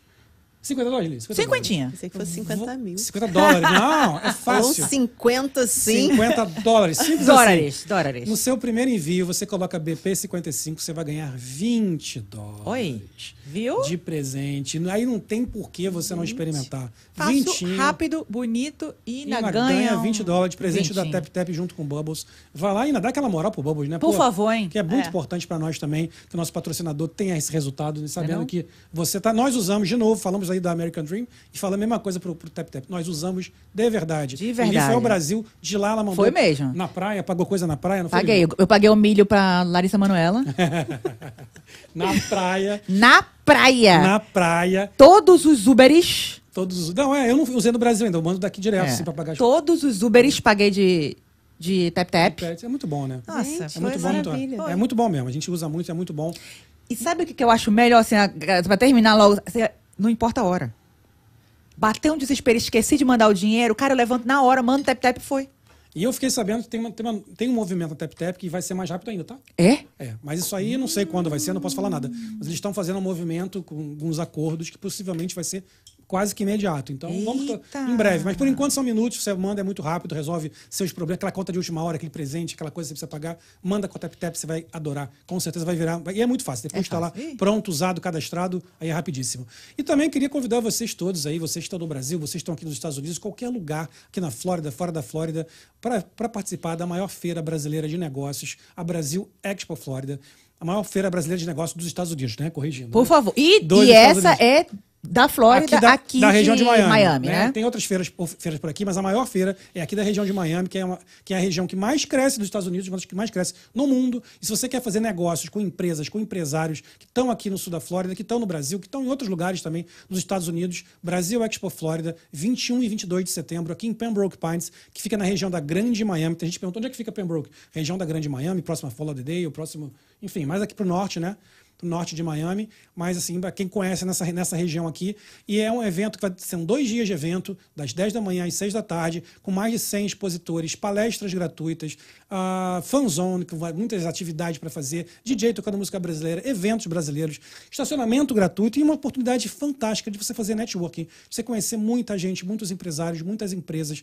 É, você também, você que vem só visitar, vem passear, não paga nada, você vai entrar lá, vai fazer negócio, vai conhecer gente. Você que vai lá, que você quer mostrar seu produto, seu serviço, entra lá no site, vou botar, já- já aqui o, o vídeo que termina com o website, fala assim, quero ser um expositor, que o, o time da Brasil Expo Florida vai te mandar a apresentação com todos os valores. Até 31 de maio tem desconto de 10%. Poxa, eu ia perguntar, é carnaval? É carnaval É. ainda.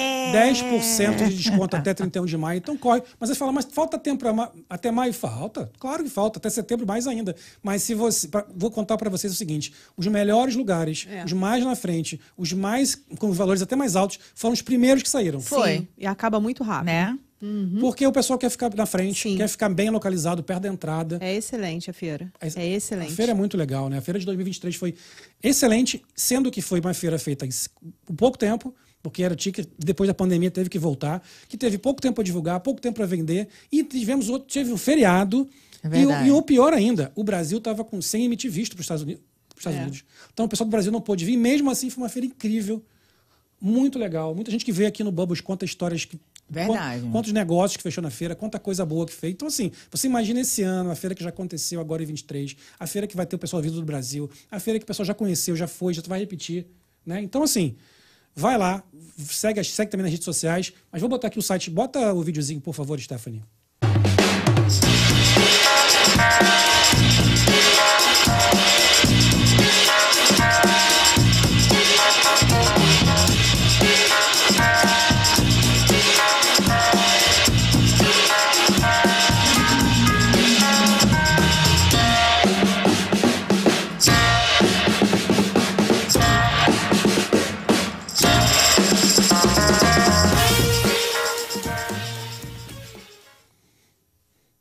É isso aí, pessoal. Não dá para ficar de fora. Clica aí, ó, www.brasilexpoflorida.com, Brasil com Z. Já entra lá, quero ser um expositor, vai receber todo o material, mas eu recomendo. Vá logo, você vai escolher os melhores lugares, bota a sua empresa lá. Realmente é um lugar para você fazer networking, conhecer pessoa. A Carmen contou aqui uma história de que ela começou também aqui, né, Carmen? Sim. Em grupo de networking, networking. conhecendo pessoas. Cara, essa feira é muito legal com o objetivo principal. Pessoas perguntam qual é o objetivo da feira? Mostrar o Brasil, cultura, negócios, empresas, empresários desse mercado americano para americanos, para hispanos, para outros brasileiros, para fazer negócios nesse, nesse mercado que é o maior mercado do mundo. Então, não deixa de participar não, que vai ser incrível. É hora de se unir, todo mundo junto, tá lá falando. Estaremos todos lá, Todos. com certeza. Não é não? E vamos em frente. Vamos voltar, Lili? Vamos, pergunta. vamos falar do- do- dos livros da Carmen? Claro. Vamos, eu quero, eu quero falar daquele assunto que você falou aí, que é esse livro aqui. Ah. Conta pra gente aqui. É o fim de era da Fim da era, era chefe. Conta pra gente um pouquinho do. Um eu, tô- eu tô- eu não tô bonita, eu tô igual. Eu tô igual. Né? É, entrevistadora. Tá, dó- conta, Carmen, conta pra gente um pouquinho desse livro. Como foi a ideia? Como foi que aconteceu? Veio do nada? Sim, sim. Não, você vê, ó, ó, o Masaru Ogata, ele foi o, o mestre que eu fiz todo o meu treinamento comportamental. Ele tem uma escola de treinadores lá no Brasil. E o Edilson é o, o editor, é o ele é um coach literário. Então, ele Nossa. ajuda a gente a escrever também nossos artigos. Esse livro foi muito legal. Os dois livros, né, eles estão. Tem o Edilson Menezes e o Masaru Ah. Ogata. O Maurício Cita é o dono da, da gráfica. Então, todos eles são coordenadores da gente. Mas esse livro aí, especificamente O Fim da Era Chefe, foi um livro pensado onde treinadores comportamentais, é, a gente fala sobre a liderança servidora nesse, nesse livro, a importância, né? Essa mudança, porque acabou, não existe mais chefe. Ou você vai ser líder ou você está fora do mercado. Como é que era o chefe antigamente? Como é que é a teoria do chefe? Faça o que eu digo, mas não faça o que eu faço. Mais É. ou menos assim. Pega leso. É. E fácil você questionar, né? É. Eu tô mandando. Eu tô mandando, mas ele de fato não entende muita coisa. É um cara que não sabe delegar tarefa, é um cara que não sabe, não tem habilidades comportamentais de gestão de pessoas, de é, situações críticas dentro do, da, da empresa, enfim. E já o líder é aquela pessoa que precisa ter competências comportamentais para caminhar junto com a equipe. O, líder ele, ele é uma peça da engrenagem num time, né? Ele não tá, o chefe está fora, né? O chefe tem aquela engrenagem maluca ali funcionando, ele só tá dando ordem. Ah, vai, isso aqui, é para cá. Não, tá demitido. Não, não foi. Então, a proposta desse livro é trazer artigos aonde pessoas que têm, querem desenvolver a autoliderança ou a liderança podem praticar vários exercícios, inclusive, que tem nesse livro, para treinar essa competência de liderança servidora, a liderança que o líder faz parte desse movimento todo. É, isso, é uma- isso é um assunto muito interessante. É. Eu estava até falando com você antes aqui. Eu tenho. A minha experiência de vida inteira profissional foi como empresário. Então, eu com 19 anos, 94. Ninguém faça cálculo de idade aí, não. Não faça cálculo. Não, olha o que eu tô falando, presta atenção no que eu tô falando. Fica fazendo cálculo É, aí. tu mandou a galera fazer Não cálculo, agora não ia fazer. Tô aqui- É 60. Estou aqui pensando. né? 60. Sacana. Vou- tá bom, vou fazer 49. Pronto, já falei. Eu tenho 48 ainda. 60. É, mas, enfim, a minha experiência inteira, desde os 19 anos, foi como empresário. Tá? E eu sempre tive um pouco de aversão a, a- a- a ser esse tipo de chefe. Eu nunca, quis, eu nunca quis isso porque eu nunca achei isso bacana. Então, a minha vida inteira foi meio que pregando isso. Claro que em certos momentos eu tive que, tive que aprender que eu, em vários momentos eu precisava ser um pouco mais duro do que eu estava sendo.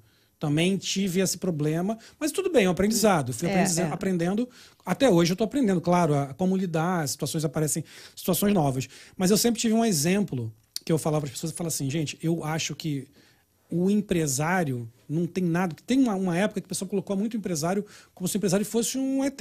Fosse um cara. Gente, não tem nada. Existem dons e capacidades e diferentes. Tem gente que tem essa capacidade, que eu falo, capacidade interna, é, uma- é um, é um dom, é um jeito, é um estilo de ser um empresário. Tem gente que não quer ser empresário nunca. Tem, tem uns caras que vão ser sempre 100 vezes melhor do que eu, mais inteligentes, mais ricos, mais tudo, e não são, nunca foram empresários. Vão trabalhar em algum lugar para alguém, e tá tudo certo.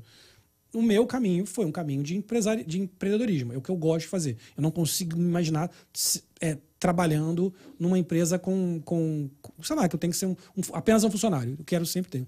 E eu sempre falei muito isso. Falei, gente, aqui nesse time, por algum acaso, eu fui o cara que, que abri esta empresa. Então, essa empresa é minha, porque eu abri essa empresa, mas eu preciso de vocês para trabalhar comigo. Sem vocês, eu não faço nada. Sem mim, vocês não. sem- nessa empresa, no caso, sem mim, vocês não teriam esse trabalho, esse trabalho, esse emprego, né? Esse trabalho aqui, porque eu abri essa empresa e contratei vocês. Então, é bacana. O meu papel aqui de ter a empresa, de gerar o, né, o, o business e trazer vocês, foi cumprido. Mas também sem vocês eu não faço nada. Então, entenda que somos um time que o meu papel é um papel. Eu estou cumprindo um papel numa engrenagem. E cada um de vocês tem que cumprir o papel na- nessa engrenagem, senão ela não funciona. Se eu sair daqui, essa empresa acaba e todo mundo vai embora. Mas se vocês saírem daqui também, eu não faço nada sozinho. E eu sempre lutei muito para contar para passar essa, essa informação. E, obviamente, claro, no dia a dia, na hora de, por exemplo, pô, teve uma vez que eu tive uma, tinha, tinha, tinha uma sala. Eu não ficava na minha sala. Eu, eu queria sentar na mesa com a galera. Eu, eu tinha minha- meu posto de trabalho junto com todo mundo, e ali eu sentava e ali eu ficava. A minha sala eu ia só se fazer uma reunião, é, uma coisa muito assim, que eu não podia falar na frente dos outros, alguma coisa que precisava de um pouco mais de silêncio, eu ia para lá. Mas para mim a sala era um lugar de ou de descanso ou de concentração máxima. Mas eu sempre gostei de ficar com os outros. Eu nunca gostei de, do papel, tipo assim, não, não me vejam diferente porque eu sou o chefe. Sabe? Então, assim, isso é o que eu penso.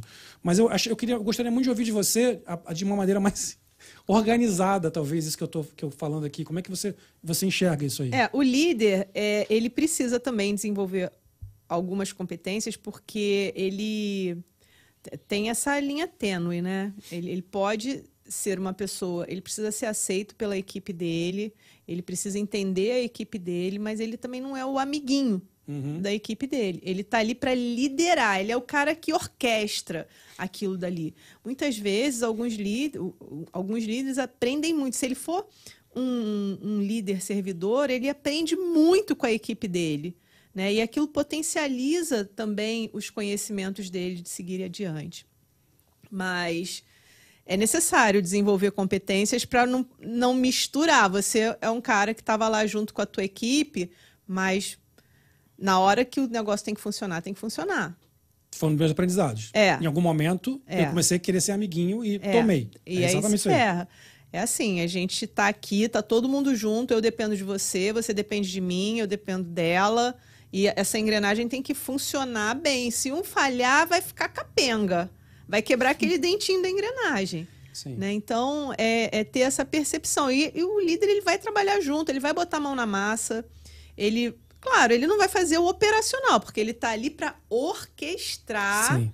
aquela, aquele time. Mas se ele precisar colocar a mão na massa, Ele vai sabe, fazer. Ele vai sabe fazer. Perfeito. Ele sabe fazer. Perfeito. E você sabe que para mim foi, foi muito bacana isso, dessa história mesmo. Eu sempre tive gente fazendo, mas eu gostava de, de saber o que eles estavam fazendo. Me ajudou quando eu vim para cá. Porque chegando aqui eu não tinha mais time, não tinha aquela galera, não tinha nada. Era eu comigo mesmo. E, eu, e no começo, pô, não tinha cliente para me contratar porque não me conheciam. Aí eu Uhum. falei, cara, vou ter que fazer eu mesmo. E foi o, o que me salvou porque eu sabia fazer. É. Claro que fazia puta, bem pior do que os caras faziam. É claro. Porque não era o que eu fazia no dia a dia, mas eu sabia fazer. Foi o que me segurou no começo do. Até eu remontar um time. E eu, eu tive que fazer desse, desse, desse jeito, cara. E foi um negócio assim. Eu acho, eu acho isso muito interessante. E uma outra coisa que eu, que eu sempre falo do líder, que eu acho importante também, é que até na hora de você demitir alguém, você precisa ser um líder, você precisa pensar no time. Porque as pessoas têm muita tendência a falar assim, pô, mas você vai mandar a pessoa embora, coitado. Eu falei, não, coitado da pessoa não. Coitado de todo esse povo aí que tá sofrendo porque o dentinho quebrou. Esse dentinho tá quebrado, não tá funcionando. Esse dentinho da engrenagem não tá rolando. E tá todo mundo sendo prejudicado. Eu, como líder, tenho que fazer o papel duro. Sabe o líder que foge? Que cara que. Pô, manda embora pra mim a pessoa aí. Manda pro, pra um funcionário mandar fazer a demissão. E, e chega um ponto também dessa história toda que o líder precisa ser líder. E, e não, é, e não é precisa ser chefe, não é pra chegar a gritar com ninguém. E, Não, não. e- e- mas tem que ser líder e falar assim, até na hora dura, e fala assim: eu vou tirar essa engrenagem, porque eu preciso que todo mundo aqui volte a trabalhar direito, sabe? Então, tem alguns. Exato, até entender quando aquela, aquele profissional ali, é, o, o líder, ele vai lá entender qual é a dificuldade que ele está tendo. E ele vai ter a sensibilidade também, falar, cara, não é teu momento aqui. Vamos ver se eu consigo te realocar em outra área da empresa, ou se a empresa for pequena, vou precisar te demitir. Mas ele vai entender qual é a questão daquele, daquela, daquela pessoa né, que está trabalhando no time dele. Nesse livro, O Fim da Era Chefe, eu falo sobre talentos. Porque a gente tem dons e talentos, a gente já nasce com isso. Agora, talento sem técnica, sem estratégia, é onde a gente vê pessoas que cantam pra caramba. A- O lado artístico é muito comum. O cara é um baita artista, mas não vai, não desenvolve. O cara canta pra caramba, mas não desenvolve. Então, todo talento, pra gente, cre- que é o que nós nascemos com isso, o dom que Deus nos deu, a gente precisa desenvolver. Eu tenho talento da fala, da comunicação. Mas um dia eu não falava bem, um dia eu gaguejava, um dia eu não fazia vídeo bom. Eu precisei desenvolver isso.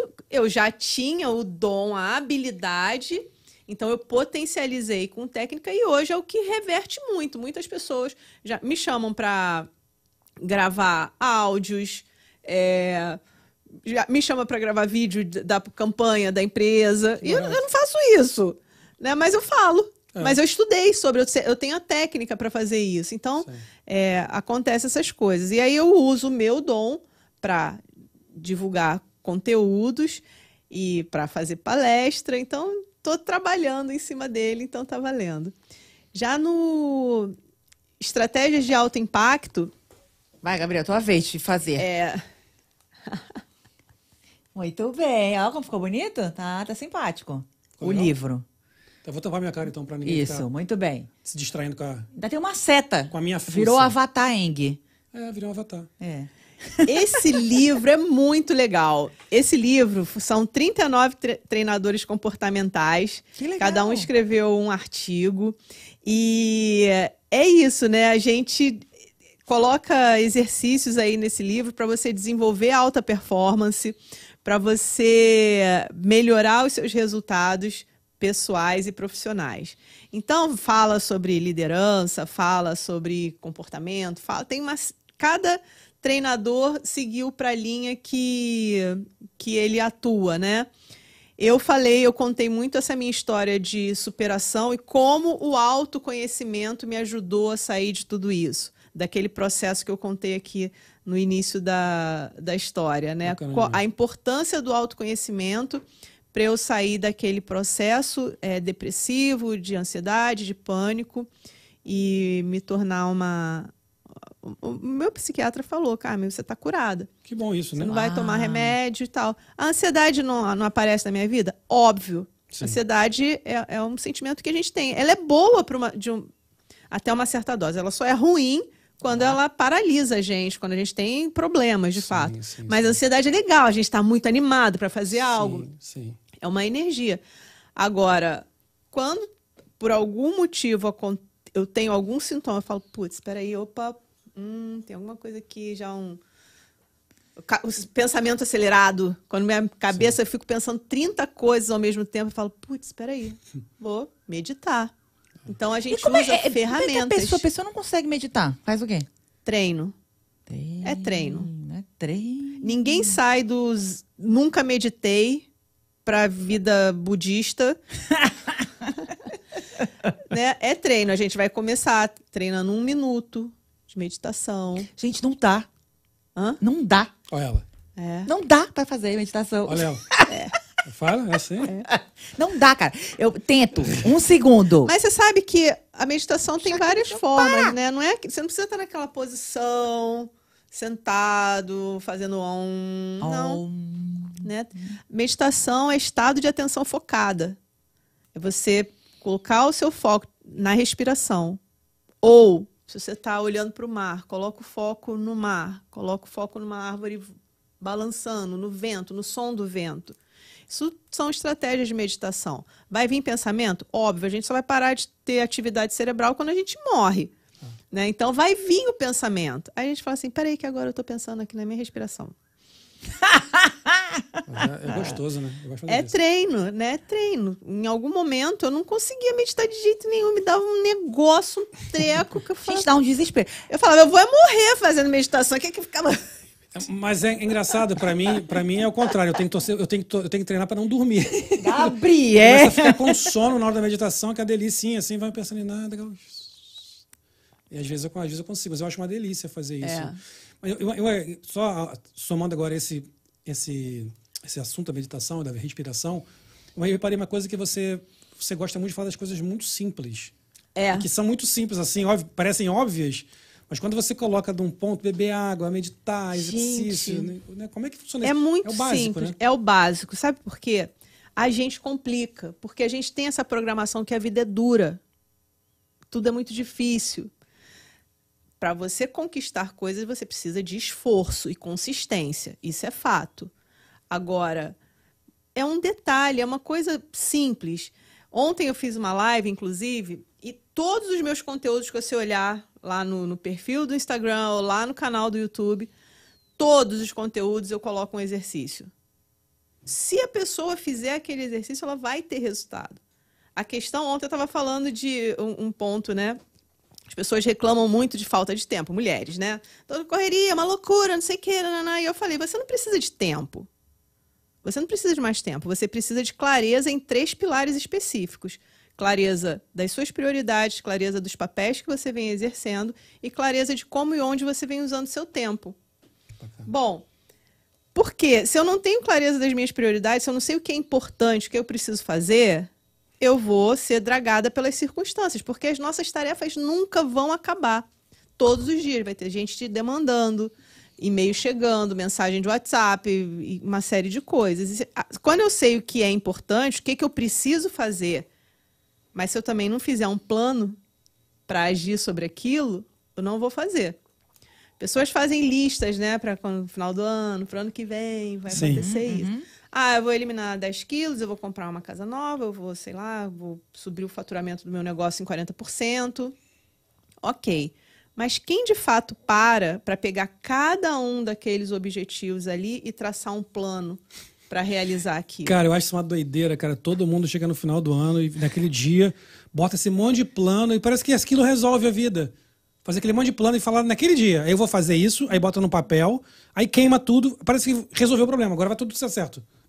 Não tem como. Se você não fizer um plano do passo a passo, o que, que eu preciso fazer para isso acontecer? e é simples, se você quer aumentar o teu faturamento em 40%, partindo do pressuposto que você já saiba seus números, que a tua contabilidade está legal para você, é, o que, que eu preciso fazer? Eu preciso contratar uma agência? Eu preciso fazer uma campanha num produto específico? Eu preciso contratar vendedores? Eu preciso. O que, que eu preciso? Qual é esse primeiro passo? Sim. Começa com o primeiro passo. Não começa já com 40%. 40% tem que estar na- na- no teu olhar. Agora, teu foco tem que estar aqui, no dia a dia, na constância.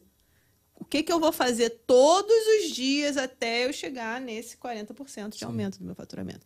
E o mesmo é para emagrecer, e o mesmo é para comprar coisas. Então, as pessoas se perdem porque não fazem um plano. E aí, você faz um plano, não realiza.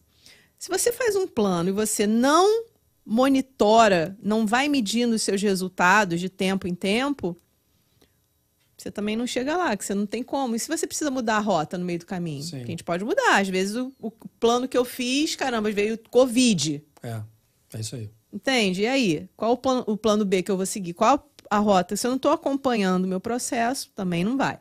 Se eu não tenho um plano, no- o plano o que, que é? Eu vou pensar 40%. Por que, que pode acontecer? Pode acontecer uma crise, pode acontecer não sei o quê. Se você não está preparado também para alguns imprevistos que podem acontecer, no- que sempre do vai acontecer alguma coisa, Sempre, sempre, sempre. no primeiro desafio que você vai encontrar, você desiste. Tá. Ah, isso é muito difícil. Eu não consigo. Mas eu não fiz um plano. E quando a gente tem um plano, a gente só precisa seguir o plano. Nosso cérebro precisa de clareza. Então, se ele tem clareza do caminho que ele vai seguir, ele mesmo já vai direcionando, as condições já vão aparecendo pra gente. Parece mágica, mas não é simples. É um plano, você só precisa pegar aquilo, faz o planinho lá no papel, bonitinho. Quando que eu quero isso realizado? Qual vai ser o primeiro passo que eu vou dar? Né? Em quanto tempo? Tudo organizadinho. Então é simples, só que as pessoas não param para fazer o simples porque acham que é tu- tudo tem que ser muito difícil. É complicado, né? É, complicado. E, e vou te falar, é, é real- realmente, realmente é uma coisa muito incrível. Todas as coisas que a gente coloca na, na cabeça que vai fazer e segue, elas vão acontecendo. E parece que está tá numa situação impossível de sair e o negócio funciona. A gente- eu sempre falo da doutora Sayuri, que veio aqui falar de medicina tradicional chinesa. Adoro ela. Ela é maravilhosa, né? Ela deu dois exemplos muito legais. Um, ela falou sobre o- a respiração, que eu sei que você fala muito também. E ela explicou a respiração, ela até deu, uma- deu um exemplo que eu achei maravilhoso. Falou de respirar lentamente, contando, inspirar, depois expirar. Ela, falou- ela explicou. Vamos lá. O seu cérebro entende o que está acontecendo. Se você está você tá tendo tempo de inspirar e expirar com aquela tranquilidade, não tem um leão correndo atrás de você. Exato. Então o cérebro fala pro corpo, pode relaxar, não precisa de estresse, você não tem nenhum perigo acontecendo com você, senão você não estaria respirando daquele jeito. E é tão simples esse- essa, essa coisa que fica lá, "É, pode crer, o cérebro entendeu. E o cérebro entende. Eu fui lá também com ela para fazer algumas coisas, ela falou assim, Gabriel, vamos cortar a cafeína, café. Café, sabe quantos cafés? Ah, estão dois vezes três por dia, tudo. E eu, e mesma coisa, cara, com café não vou conseguir, café não vou conseguir, café não vou conseguir. Mas ela falou, depois que eu fui lá, eu saí muito focado, sabe? Eu falei, não vou parar de tomar café. Parei. Dor de cabeça naquele primeiro dia. Ela falou, Toma, tem dor de cabeça? Eu falei, tenho. Então você vê que não tá legal. Não é pra, não é pra você ficar tendo é, efeito colateral das coisas. É. Então não tá legal. Aí eu parei o café. Abstinência. Eu parei com o café. E hoje em dia eu consigo voltar a tomar café quando eu tô afim. Hoje, por exemplo, eu tomo cinco cafés por dia, mas não é porque eu preciso, é porque eu quero. Mentira. Deu super certo. mentira, mentira. Eu tomo. eu tomo hoje café. Hoje eu me dou, me dou o direito de tomar café. Tipo assim, no final de semana eu tô ali. Ah, vamos tomar um café? Eu tomo. Porque eu não preciso mais do café. Eu posso ficar os dois, três, quatro, cinco dias seguidos. Agora meu filho tá com uma mania que ele adora ver o café sair da cafeteira. Então ele fica assim: ele pega a xícara e me dá.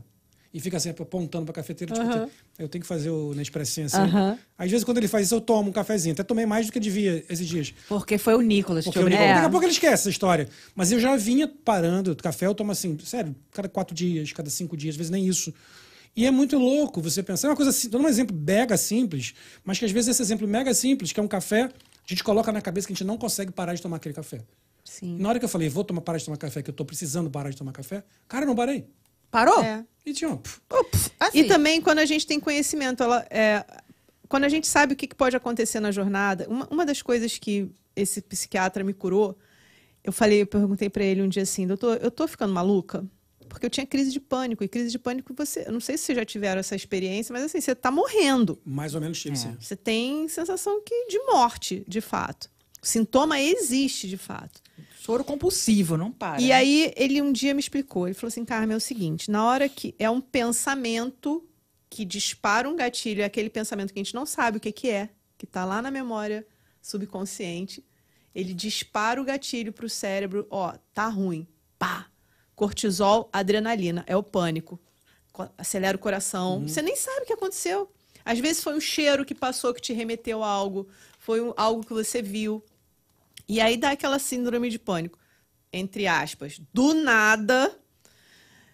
E eu vou morrer, vou morrer. E ele falava: você só tem que parar, respirar e aguardar alguns minutinhos. Mas enquanto você não vai morrer, seu coração não vai explodir, você não, ele não vai parar.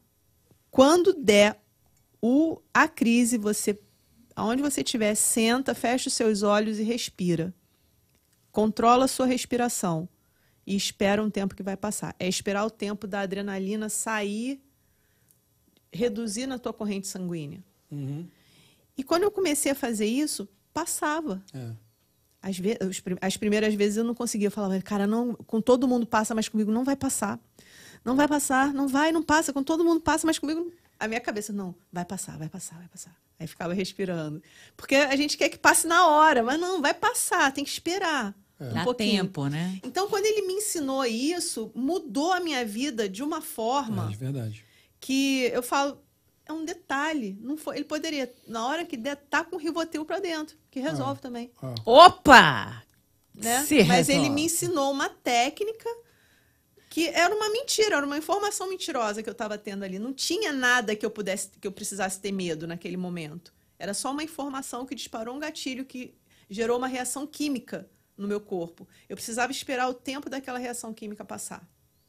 Com outros pensamentos. Mas normalmente, quando a gente tem uma síndrome de pânico, antes de eu entender isso, eu ficava, vou morrer, tô morrendo, vamos pro hospital. Eu tô morrendo, tô morrendo, tô morrendo. E quanto mais a gente fala isso, mais o coração. Mais o coração acelera. Exatamente. Tô em perigo, tô em perigo, tô em perigo. Sério, pá, pá. Adrenalina, adrenalina. É muito doido. É E o muito c- louco. E o cérebro consegue controlar isso tudo, né? Ele Sim. vai ajustando e resolvendo, bastando você Sim. mudar um- uma Exato. programaçãozinha ali. E a, a mesma coisa, ele não sabe o que, que é realidade e o que, que é pensamento. Exato, Tudo pra ele tá acontecendo. exato. Por isso que a gente chora quando vê um filme. A gente fica com medo quando vê outro filme. É o mesmo? coração É acelera. verdade. né? É por isso, ele não sabe, para ele tá acontecendo aquilo ali. E por isso que é muito importante a gente prestar bastante atenção no que, que a gente consome. De vídeo, de música, Ah, de, é, Eu pensei que era de bebidas, de bebidas, de comidas. de, de ambientes, de conversas. Por Uhum. que, que lá no Brasil tem muito essa doença? Que todo mundo só fala nisso o tempo todo. Eu tive lá recentemente e falei, é caramba, irritante, né? tá todo mundo muito doente. É, é verdade. só falam disso o tempo todo, o tempo todo. Não tem outro assunto. É. Né? Então, é, para o cérebro, caramba, tá tenso, tá tenso, tá tenso. Tá... Aí as pessoas vão tendo problema de pressão arterial, problemas de coluna, enxaqueca, porque vive num ambiente tenso, o cérebro tá achando, "Ah, vai, vai. Só substância que É só o caos que, acontecendo. que, que intoxica o nosso corpo. Enquanto, quando a gente tem um momento de respiração, o inverso também acontece. Uhum. Ele libera substâncias de prazer, de bem-estar. Por isso que a, a meditação traz a gente para trazer para agora. Agora tá tudo bem, Sim. né? Tô aqui na minha cama, Sim. acordei na minha casa, É. tá tudo bem, É. né? É igual acontece com criança. Eu falo muito disso que eu tô com filho pequeno. Eu acho que criança é um grande exemplo para tudo. O bebê, quanto menor, que não está ainda não tá poluído por nada. Está tá, tá no estado mais puro possível. E a criança tem esses mesmos comportamentos. É só perceber, por exemplo, a criança está lá muito estressada com alguma coisa. né? Meu filho é bem nervosinho. Aí dá um, dá um 9 horas nele e começa lá. Um dia ele estava chorando, chorando, chorando compulsivamente. Cara, eu peguei e abracei ele. Abraçar calmo. Ele se bate, se bate, se bate. Me deu três socos na cara, dois chutes na, Na dois costela. chutes na bola. E, e aí, Você ele segurando o e eu lá, é, com aquela dor. Eu já falando fino. Mas ele deu aquele. Mas eu dei aquele continue abraço, abraço, calma, meu amor, calma, meu amor, calma, calma. Daqui a pouco ele vai e você vê. Bum, bum, bum, bum, bum, daqui a É. pouco. O olhinho já fecha assim, ó. Você vê que ele tava com sono. Então ele tava muito irritado porque eu tava com sono. E aí dispara todos aqueles. Aquela coisa que ele não entende o que tá acontecendo, É. que não tá bem. E é muito doido. Aí você para a cabecinha, encosta aqui, é tão bonitinho. E você percebe. E, e, e, assim. Eu, eu, eu tenho uma, essa teoria de que observar a criança é uma das maneiras mais legais da gente se desenvolver como adulto. Porque a gente volta a entender que grande, quase tudo que a gente tem é que foi criado e colocado na nossa cabeça. E que o comportamento em si, tá, a raiz está ali. Exato. Continua ali. É isso. Não, mas sabe qual, era, qual que é a dele? Ah. Ele tava com saudade de espancar as suas bolas. Era a hora de espancar as suas bolas. Cara, ele passa a noite todo dormindo. Ele, vai, ele, para- quando ele fica no berço, ele resolve pra nossa cama de madrugada, a gente não aguenta mais, ele passa a noite puxando o cabelo da Tatiana. Ela causa dor de cabeça, ele puxando o cabelo dela. É, tem, uma, tem essas paradas assim, né? Mas, é, que- mas, mas é, uma, é uma coisa assim que eu acho muito maneiro ver as reações puras de choro, de, de medo, de felicidade, de alegria pelas coisas mais bestas, pela, pela felicidade. Se dá o prazer, se- não, não, ter, não ter questão de homem, de mulher, não, não sabe o que, que, que, que é, o quê. Ele, ele, beija, ele beija e abraça a, a, é, a minha esposa, do mesmo jeito que ele me beija e abraça. E a gente, por exemplo, da, da minha- nossa geração, minha geração, assim, cara, qual é a parada? Eu não vou ficar baixando beijinho no meu pai, porra. Meu pai não. Porra, tá maluco? Vai ficar de garrãozinho com meu pai? Por quê? Isso foi- é porque é assim natural? É não. jeito que foi É. criado. Porque foi colocado aqui na nossa cabeça, É. sabe? Então, hoje eu pego meu pai e te dá beijo na boca. Mentira, pai, não dá beijo na boca. nem vem, nem vem, nem vem. Ele vai querer Não agora. vou dar beijo na Ele boca. vai querer. vem, Ele vai, tô vem, tá Seu todo- Carlos, pode pedir beijo na Tá boca aí todo- que eu vou gravar. Tá todo pode empolgadinho, não vai, pedir, não vai pedir. ter, não, não vai ter. Nem começa. Mas não é, não tem um pouco disso? Sim. E, e falando esse eu não quero, né? Trazendo um pouquinho esse gancho, que eu sei que ela, que eu sei que ela quer. Mas quando a gente fala eu não quero, eu não quero, que é justamente esse medo do desconhecido. E quando o coaching te ajuda nesse sentido, a gente entende o que está acontecendo, o que que você quer realizar e a gente vai trabalhar o dia a dia, mas a gente vai traçar uma jornada. E você vai entender que nessa jornada você vai falhar. Vai falhar. Falhei. Mas você vai ter ferramenta para voltar. É, foi o caso é comigo. A ansiedade, ela aparece, mas eu tenho ferramenta para ela não me paralisar. Eu vou parar ali, vou ficar pronto, voltei de boa. Né? Então, a- gente adquire ferramentas durante o processo que vão te ajudar nessa transformação. E aí, seja qual o objetivo que você queira, se é emagrecer, se é ter mais dinheiro, se é arrumar um marido bom, se é... Sério, se... Não importa, né? Tem não. São os relacionamentos. Tem não. Então, quando a gente sabe o caminho, se eu falar para você, ó, vai acontecer isso aqui, aqui pode ser que tem, tem movimentos que a gente faz que a pessoa vai vomitar no dia seguinte, vai ter dor de barriga, vai, porque você mexe com tudo. E quando às vezes tem cliente que liga para mim e fala: "Carmen, ontem à noite eu vomitei demais". Eu falei: "Cara, que legal. Que bom". é, porque Mexeu. Porque deu uma- porque antes, antes de melhorar piora. É sempre assim. Né? Já foi no cabeleireiro? A gente chega Cabeleireiro. no cabeleireiro e fica ridícula. Não, peraí, não. Com aquele monte de laminada, aquela de Deus. coisa. Não. Deus que me livre. eu Mas depois a gente combino. fica como? Olha como eu tô bonita. Você, você tocou Olha até aí que assunto- linda. Tô até com assunto bom. Mas antes Ninguém de melhorar, percebeu. piora, né? Olha, meus cabelos lindos. Eu fui lá vi. no Fernando. Tô obrigada. Fernando, um beijo. Ele, ele me. Ó, ele me, me achou, ele me achou, gente. Mas antes foram cinco horas, É, né? Cinco horas no salão pra ficar bonita. Mais bonita do que eu já sou. Eu gosto, mas também me cansa, Cansa, essas né? horas. Mas aí lá no salão, olha eu fazendo merchan, né? Tem um cafezinho. tem um bolinho, tem uma conversa boa. Aí você já vai preparada o seu espírito para ficar ali naquela hora. Exato. E, eles, e é um ambiente super agradável. Já fiz um merchan de grátis aqui para o salão. Faxina em casa. Não Como é gosto. Mas, pô, se você vai fazer um faxinão, o que, que você faz? Toma! Levanta tudo, mexe móvel. É, pode Pô, se entrar alguém na tua casa e fala, meu Deus, passou um furacão aqui. Daqui a pouco começa tudo a ficar, volta pro lugar, tapetinho, cheirinho gostoso. Mas antes de melhorar, de ficar aquilo lindo, piorou pra caramba, ficou ridículo. Sim. Ficou horrível. E os nossos processos também são assim. A gente vai passar por movimentos que a gente vai precisar lidar com emoções que às vezes machucam, mas você tem um suporte ali. Você tem uma ferramenta que vai te ajudar nesse sentido. Se você quer melhorar o seu tempo, fazer a gestão do seu tempo melhor, você não sabe hoje, é uma confusão danada. Mas quando você começa a ter uma ferramenta que vai te mostrar claramente o passo a passo que você vai seguir, treinar isso, treinar e treinar e treinar e Sim, treinar. sim, sim. Às vezes são movimentos que podem levar dois meses. Às vezes a gente tem movimentos na nossa vida que podem levar dois anos, sim. né? E é, é esse treino. que- Eu olho, eu, tô na área de desenvolvimento humano bastante tempo, mas eu acho que eu já, eu, como falei no começo, eu sou uma buscadora, sempre dessa, sou uma aquariana fora da caixa, que questiona muito, que quer saber o porquê, que não sei o quê. Então, desde muito pequena, eu com, sei lá, fui a primeira pessoa da minha família que eu pedi para minha mãe para eu ir fazer terapia. sei lá, com 14 anos, falei, mãe, Tô eu preciso precisada. fazer terapia, que tem alguma coisa estranha. Minha mãe sempre falou, cara, que terapia é coisa pra maluco, É, tem essa também que tinha. né? Aí eu falei, não, tudo bem, mãe, mas eu preciso ir numa psicóloga. Ela, mas o que, que você tem, minha filha? Mas não é, não sei. Tem uma, uma angústia aqui, eu não sei o que, que é. Eu preciso justamente de alguém que me ajude. Então, eu fui fazer é, terapia e, e- então desde muito cedo e eu entrei na área do desenvolvimento humano por causa de um problema meu. Eu fui estudar para mim, para me curar. Mas eu vi que eu falo, cara, eu preciso fazer alguma coisa, porque eu sobrevivi, então tem alguma coisa aqui. Eu preciso ajudar pessoas a não chegarem nesse ponto de ter um infarto, de ter uma crise de pânico. Porque a gente pode fazer isso, né? A gente pode ter uma vida. Eu falava, deve existir uma vida melhor para se viver. Não é possível que é isso aqui. Não é possível. Mas as ferramentas estão aí, Carmen. É, é que as pessoas realmente têm muita dificuldade de É. aceitar que elas podem mudar. É sempre procrastina. Depois, vamos fazer depois, vamos fazer depois, É. vamos fazer depois. Não é agora. Isso não é importante. E como é que não é importante? Pô, eu faço terapia há muitos anos. Mas muitas pessoas que eu falo, pô, por que você não faz terapia? Pô, tá me chamando de maluco? Falei, mas eu faço, pô. Eu acho maravilhoso. Eu tô te falando coisa que eu faço que eu gosto. Não tô te, não tô te falando nada demais. Mas as- muitas pessoas tomam como ofensa. É. Você falar, uma- chamar para uma terapia. Terapia é uma coisa maravilhosa, como você falou. Corpo, corpo mente, espírito. Pô. Equilibra tudo, né? Carmen, muito obrigado. Eu que agradeço. Já estamos aí, agora eu olhei aqui passando, já estamos Você já, viu? Já estamos, é.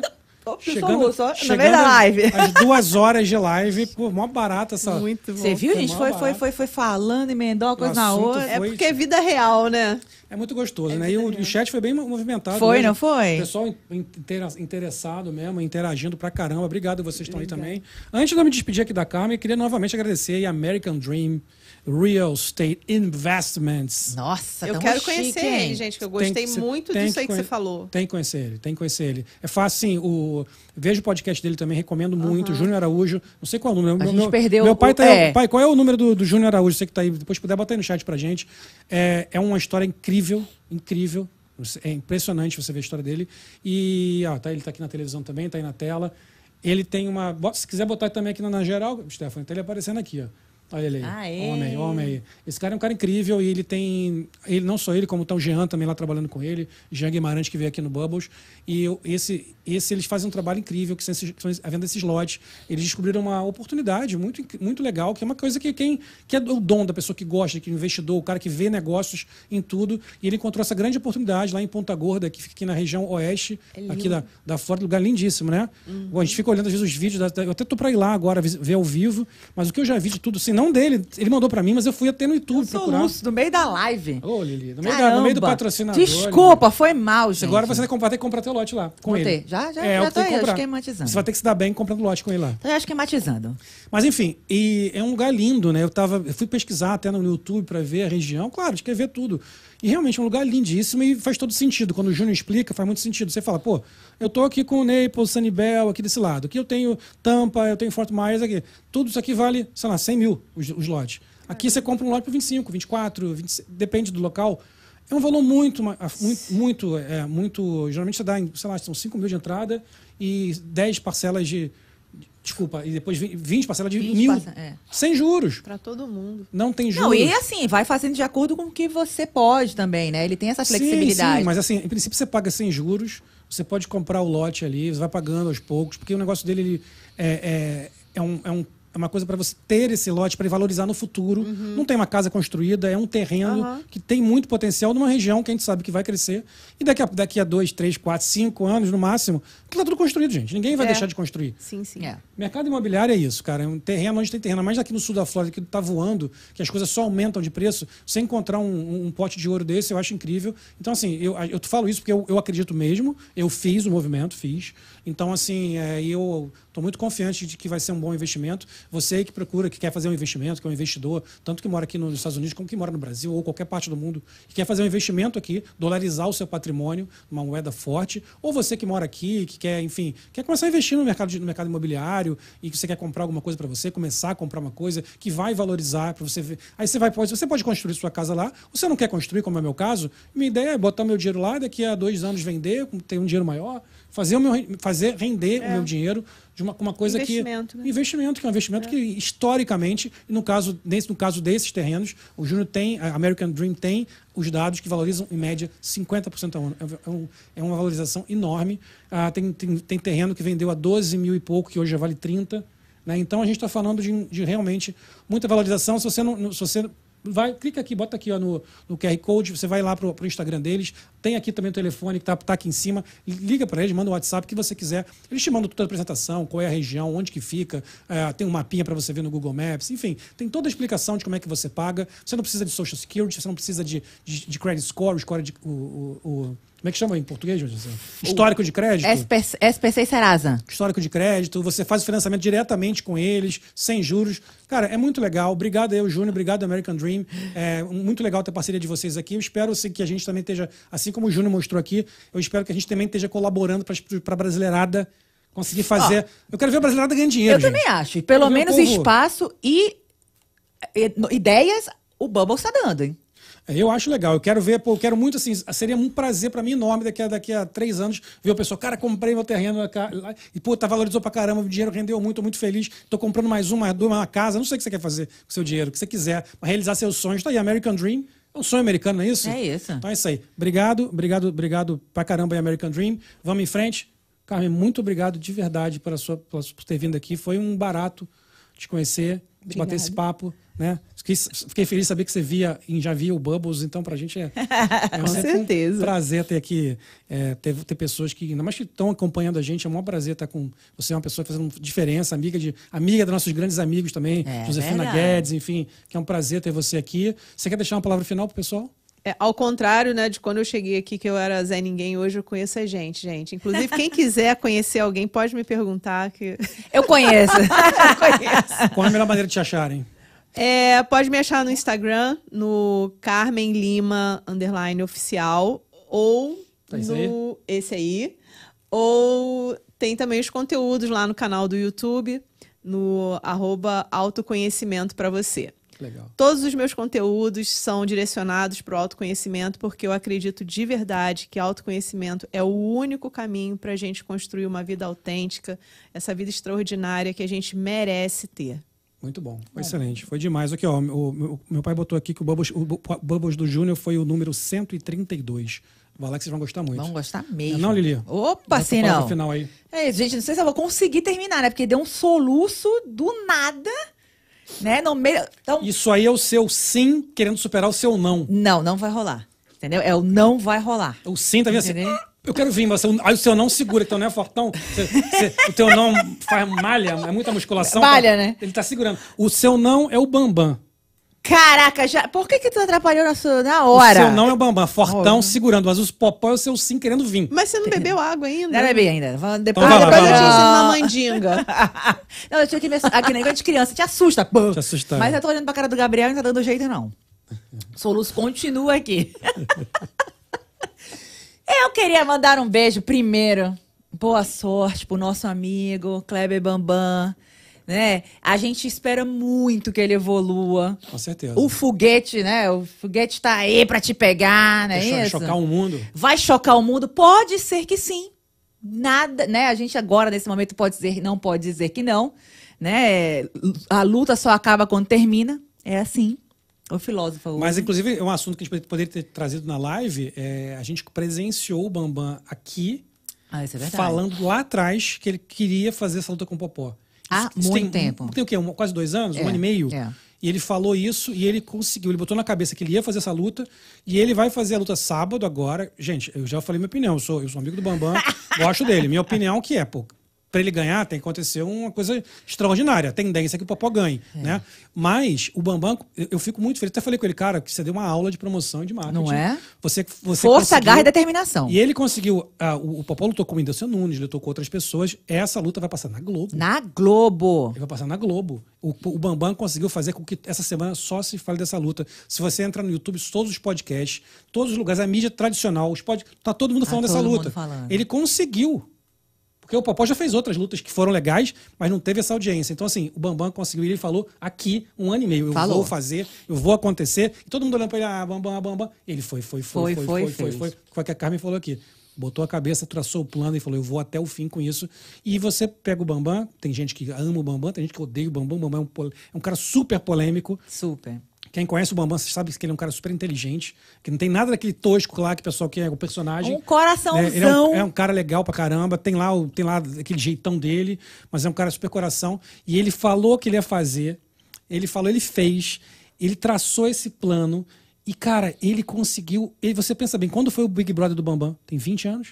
20, é, tem 20 e tantos é, anos. é. Ele nunca parou de estar aparecendo. Ele passou, ele começou no Big Brother, ele saiu, e a vida inteira debocha, ah, ex-BBB, ex-BBB. Ele conseguiu virar um, um cara importante dentro do fisiculturismo. Exato. Ele, quando resolveu que ele ia fazer um, um- que ele ia participar do campeonato, ele, ele treinou e ele ganhou o Ganhou campeonato. o campeonato. Fisiculturismo lá com o Renato Cariani. Isso. Depois ele trabalhou, ele trabalhou com o Renato Aragão, ele trabalhou com, com o Tom Cavalcante, trabalhou com todos esses caras. Ele vai ao Brasil. Uhum. Foi na vai- Xuxa. foi na Xuxa, ele vai ao Brasil, ele vai em todos os programas de TV.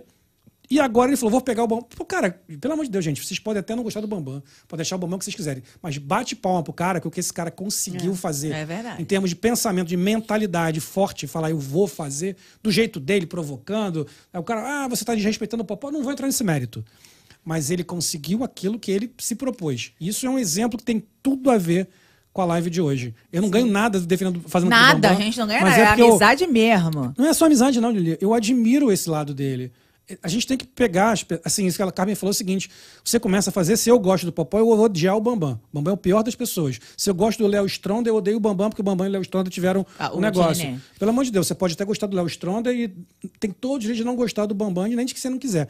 Mas tem que saber também valorizar o que o cara tem de bom. Porque ali tá o aprendizado. E eu, eu queria até falar, tô até falando bastante sobre esse assunto agora no final, porque a luta é agora no sábado. Exato. Cara, ó, independentemente do resultado, já falei, já falei, vou falar de novo, eu acho que o Popó vai ganhar, porque é um tetracampeão mundial, é boxe. Se fosse braço de ferro, que- queda de braço no Rio, o Bambam iria ganhar. Com Como é boxe, acho que o Popó vai ganhar. Mas se fosse televisão e mídia e marketing, o Bambam destruiria o Popó. Total. O Bambam Deu um show. Deu um show. Então, parabéns aí, ó, Bambam, parabéns, você conseguiu, cara, tu, você conseguiu o que você queria e você fez isso da maneira mais incrível possível. O, o método é seu, você escolheu, é teu jeito. Mas assim, fica uma aula aí, uma aula aí, cara. Não é todo mundo tem que fazer o trash talk que ele faz, tem gente que É. não gosta. Mas é- um. eu tô falando aqui de dentro, eu tô, tô falando de outra coisa, gente. O método que ele usa, você pode questionar. Mas é, cada um vai achar que é legal. Consistência e determinação. Isso. Foi isso. Perfeito. Foi garra, força, determinação. Beijo pra Determinação você, total. Kleber Bambam. Então vai lá, Nosso amigo de Bubbles. Não, mas é isso mesmo. É pra gente falar dele mesmo, porque é, é exatamente isso. O cara, quando bota uma coisa na cabeça, ninguém tira, não. Eu fiquei- Nada, eu nada supera disciplina e consistência. Nada maluco. supera. Tá maluco. Eu adoraria que ele fizesse um papel bonito agora, sabe? Porque ele treinou pra caramba, é muito difícil, é muito É difícil. complicado, gente. é complicado. Difícil, Ele mas tá assim, lutando com um campeão. Torço primeiro para que ele não se machuque. Segundo, torço para que ele faça uma, uma boa apresentação, que ele se apresente dignamente. E se der certo ele ganhar, ótimo, melhor ainda. Mas o objetivo dele é eu vou lutar com o Popó. É isso. ele não falou eu vou ganhar do Popó. Ele falou Então também, ele- mas... ele- Aí tá falando agora. Mas, mas ele, falou, ele falou na televisão, pra nós, Ah, ele é. falou, vou lutar. Eu vou vou lutar. lutar, o é. objetivo dele é lutar. É. É, o- sei lá, cara, o Sim. sonho dele, ele chegou lá onde ele quer. Ele quer, quis promover mesmo. essa luta. Ele falou, quero lutar com o Popó. Ele falou agora que o próximo é o McGregor. McGregor, presta atenção, gente. Calma, calma. E não duvidem, hein? Não duvidem. Eu não duvido nada. Do Bambam não duvido nada. e para os nossos babonáticos que estão aqui na live, que nos abandonam nunca, não nos deixam de seguir. Gente, tinha um montão de gente aí na live. Não esquece de colocar lá o, o sininho, de subscribe, dar o, o like. Não esquece, porque isso é importante pra gente. Pra você não custa nada. Custa quanto, Gabriel, para os nossos babonáticos? Zero. É zero. Zerito, É zerito, zero, é zerito. zero. Mas pra gente, Pô, muito importante. não é? Vale o quê? Vale influência? Como é que Deixa você eu fala? ver como é que estamos aqui de, de inscritos agora. Calma, a gente vai até o final de semana, a gente Lili, vai conseguir. quanto faltava? 19. Faltam oito. Mentira! Oito de novo. Ó, o oito aí. O oito aí. Ó, o Ó, o oito. oito aí. A gente começou o programa falando do oito, você falou que não sei porque eu gosto de oito. É. Eu gosto de oito. O meu é 18. Esse ano é a soma de 2024 é oito. Então tá aí oito, E oito é o número do infinito, Isso. é representação divina, então é um ano fantástico pra isso aí. gente. Aí Olha tá o oito agora. Gabriel. Agora você que tá aí, ó, que não se inscreveu no canal até Bora, agora, vai gente, lá. oito. Faltam oito pra chegarmos a 5 mil. Pô, isso, vai lá. gente. Você vai ter o 9, não é possível. Falta- Você vai ser vai o- ser o 9, não, vai ser o 7. Sete, é Você o vai sete, descer. vai Você vai ser o. 7. Então vai lá, eu quero o 7, 6. Manda pra galera, pede pra galera se inscrever também. Compartilha, que é muito legal. E beijo pros meus babonáticos, tá? E eu quero. Vamos, vamos logo de merchan. Bora, Lili. Vamos para deixar essa enrolação, já É, enrolamos é. demais. Então, para você que ainda não é babonático, para você que ainda não se inscreveu aqui no nosso canal, não tem problema. Você pode ter aí YouTube, Instagram, todas as plataformas de podcast estão aí. Aí é aquilo que eu lhe falo, minha amiga, meu amigo babonático.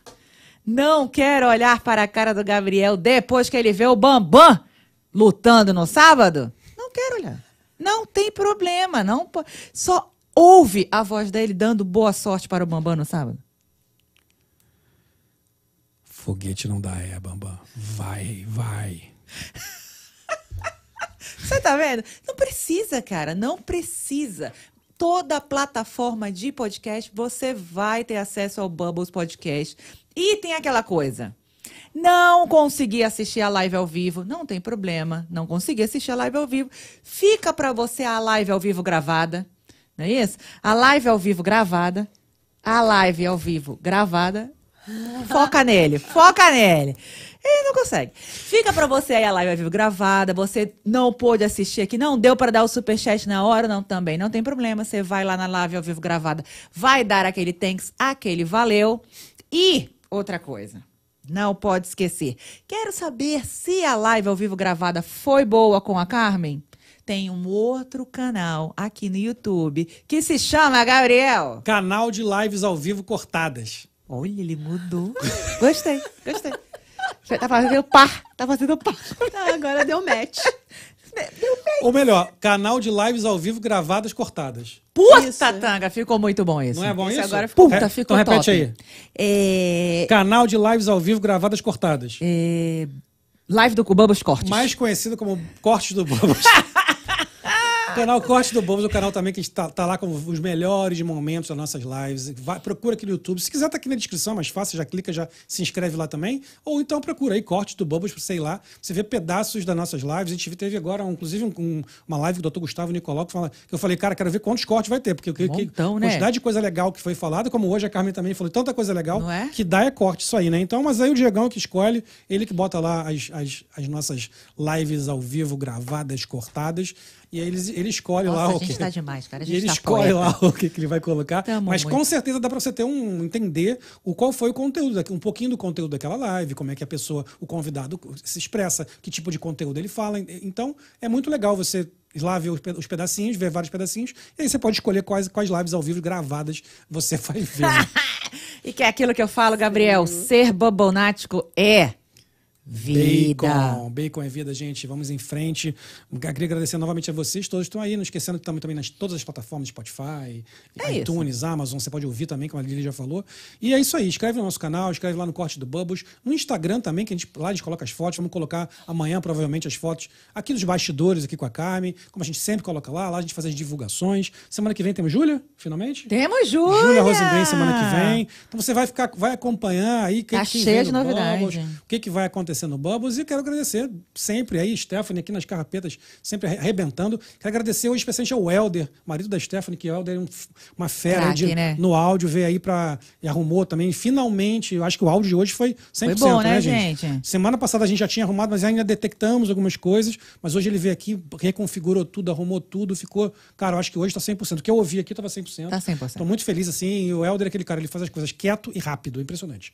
Ele vem, sai, entra, sai, a gente nem ouve que o Helder passou.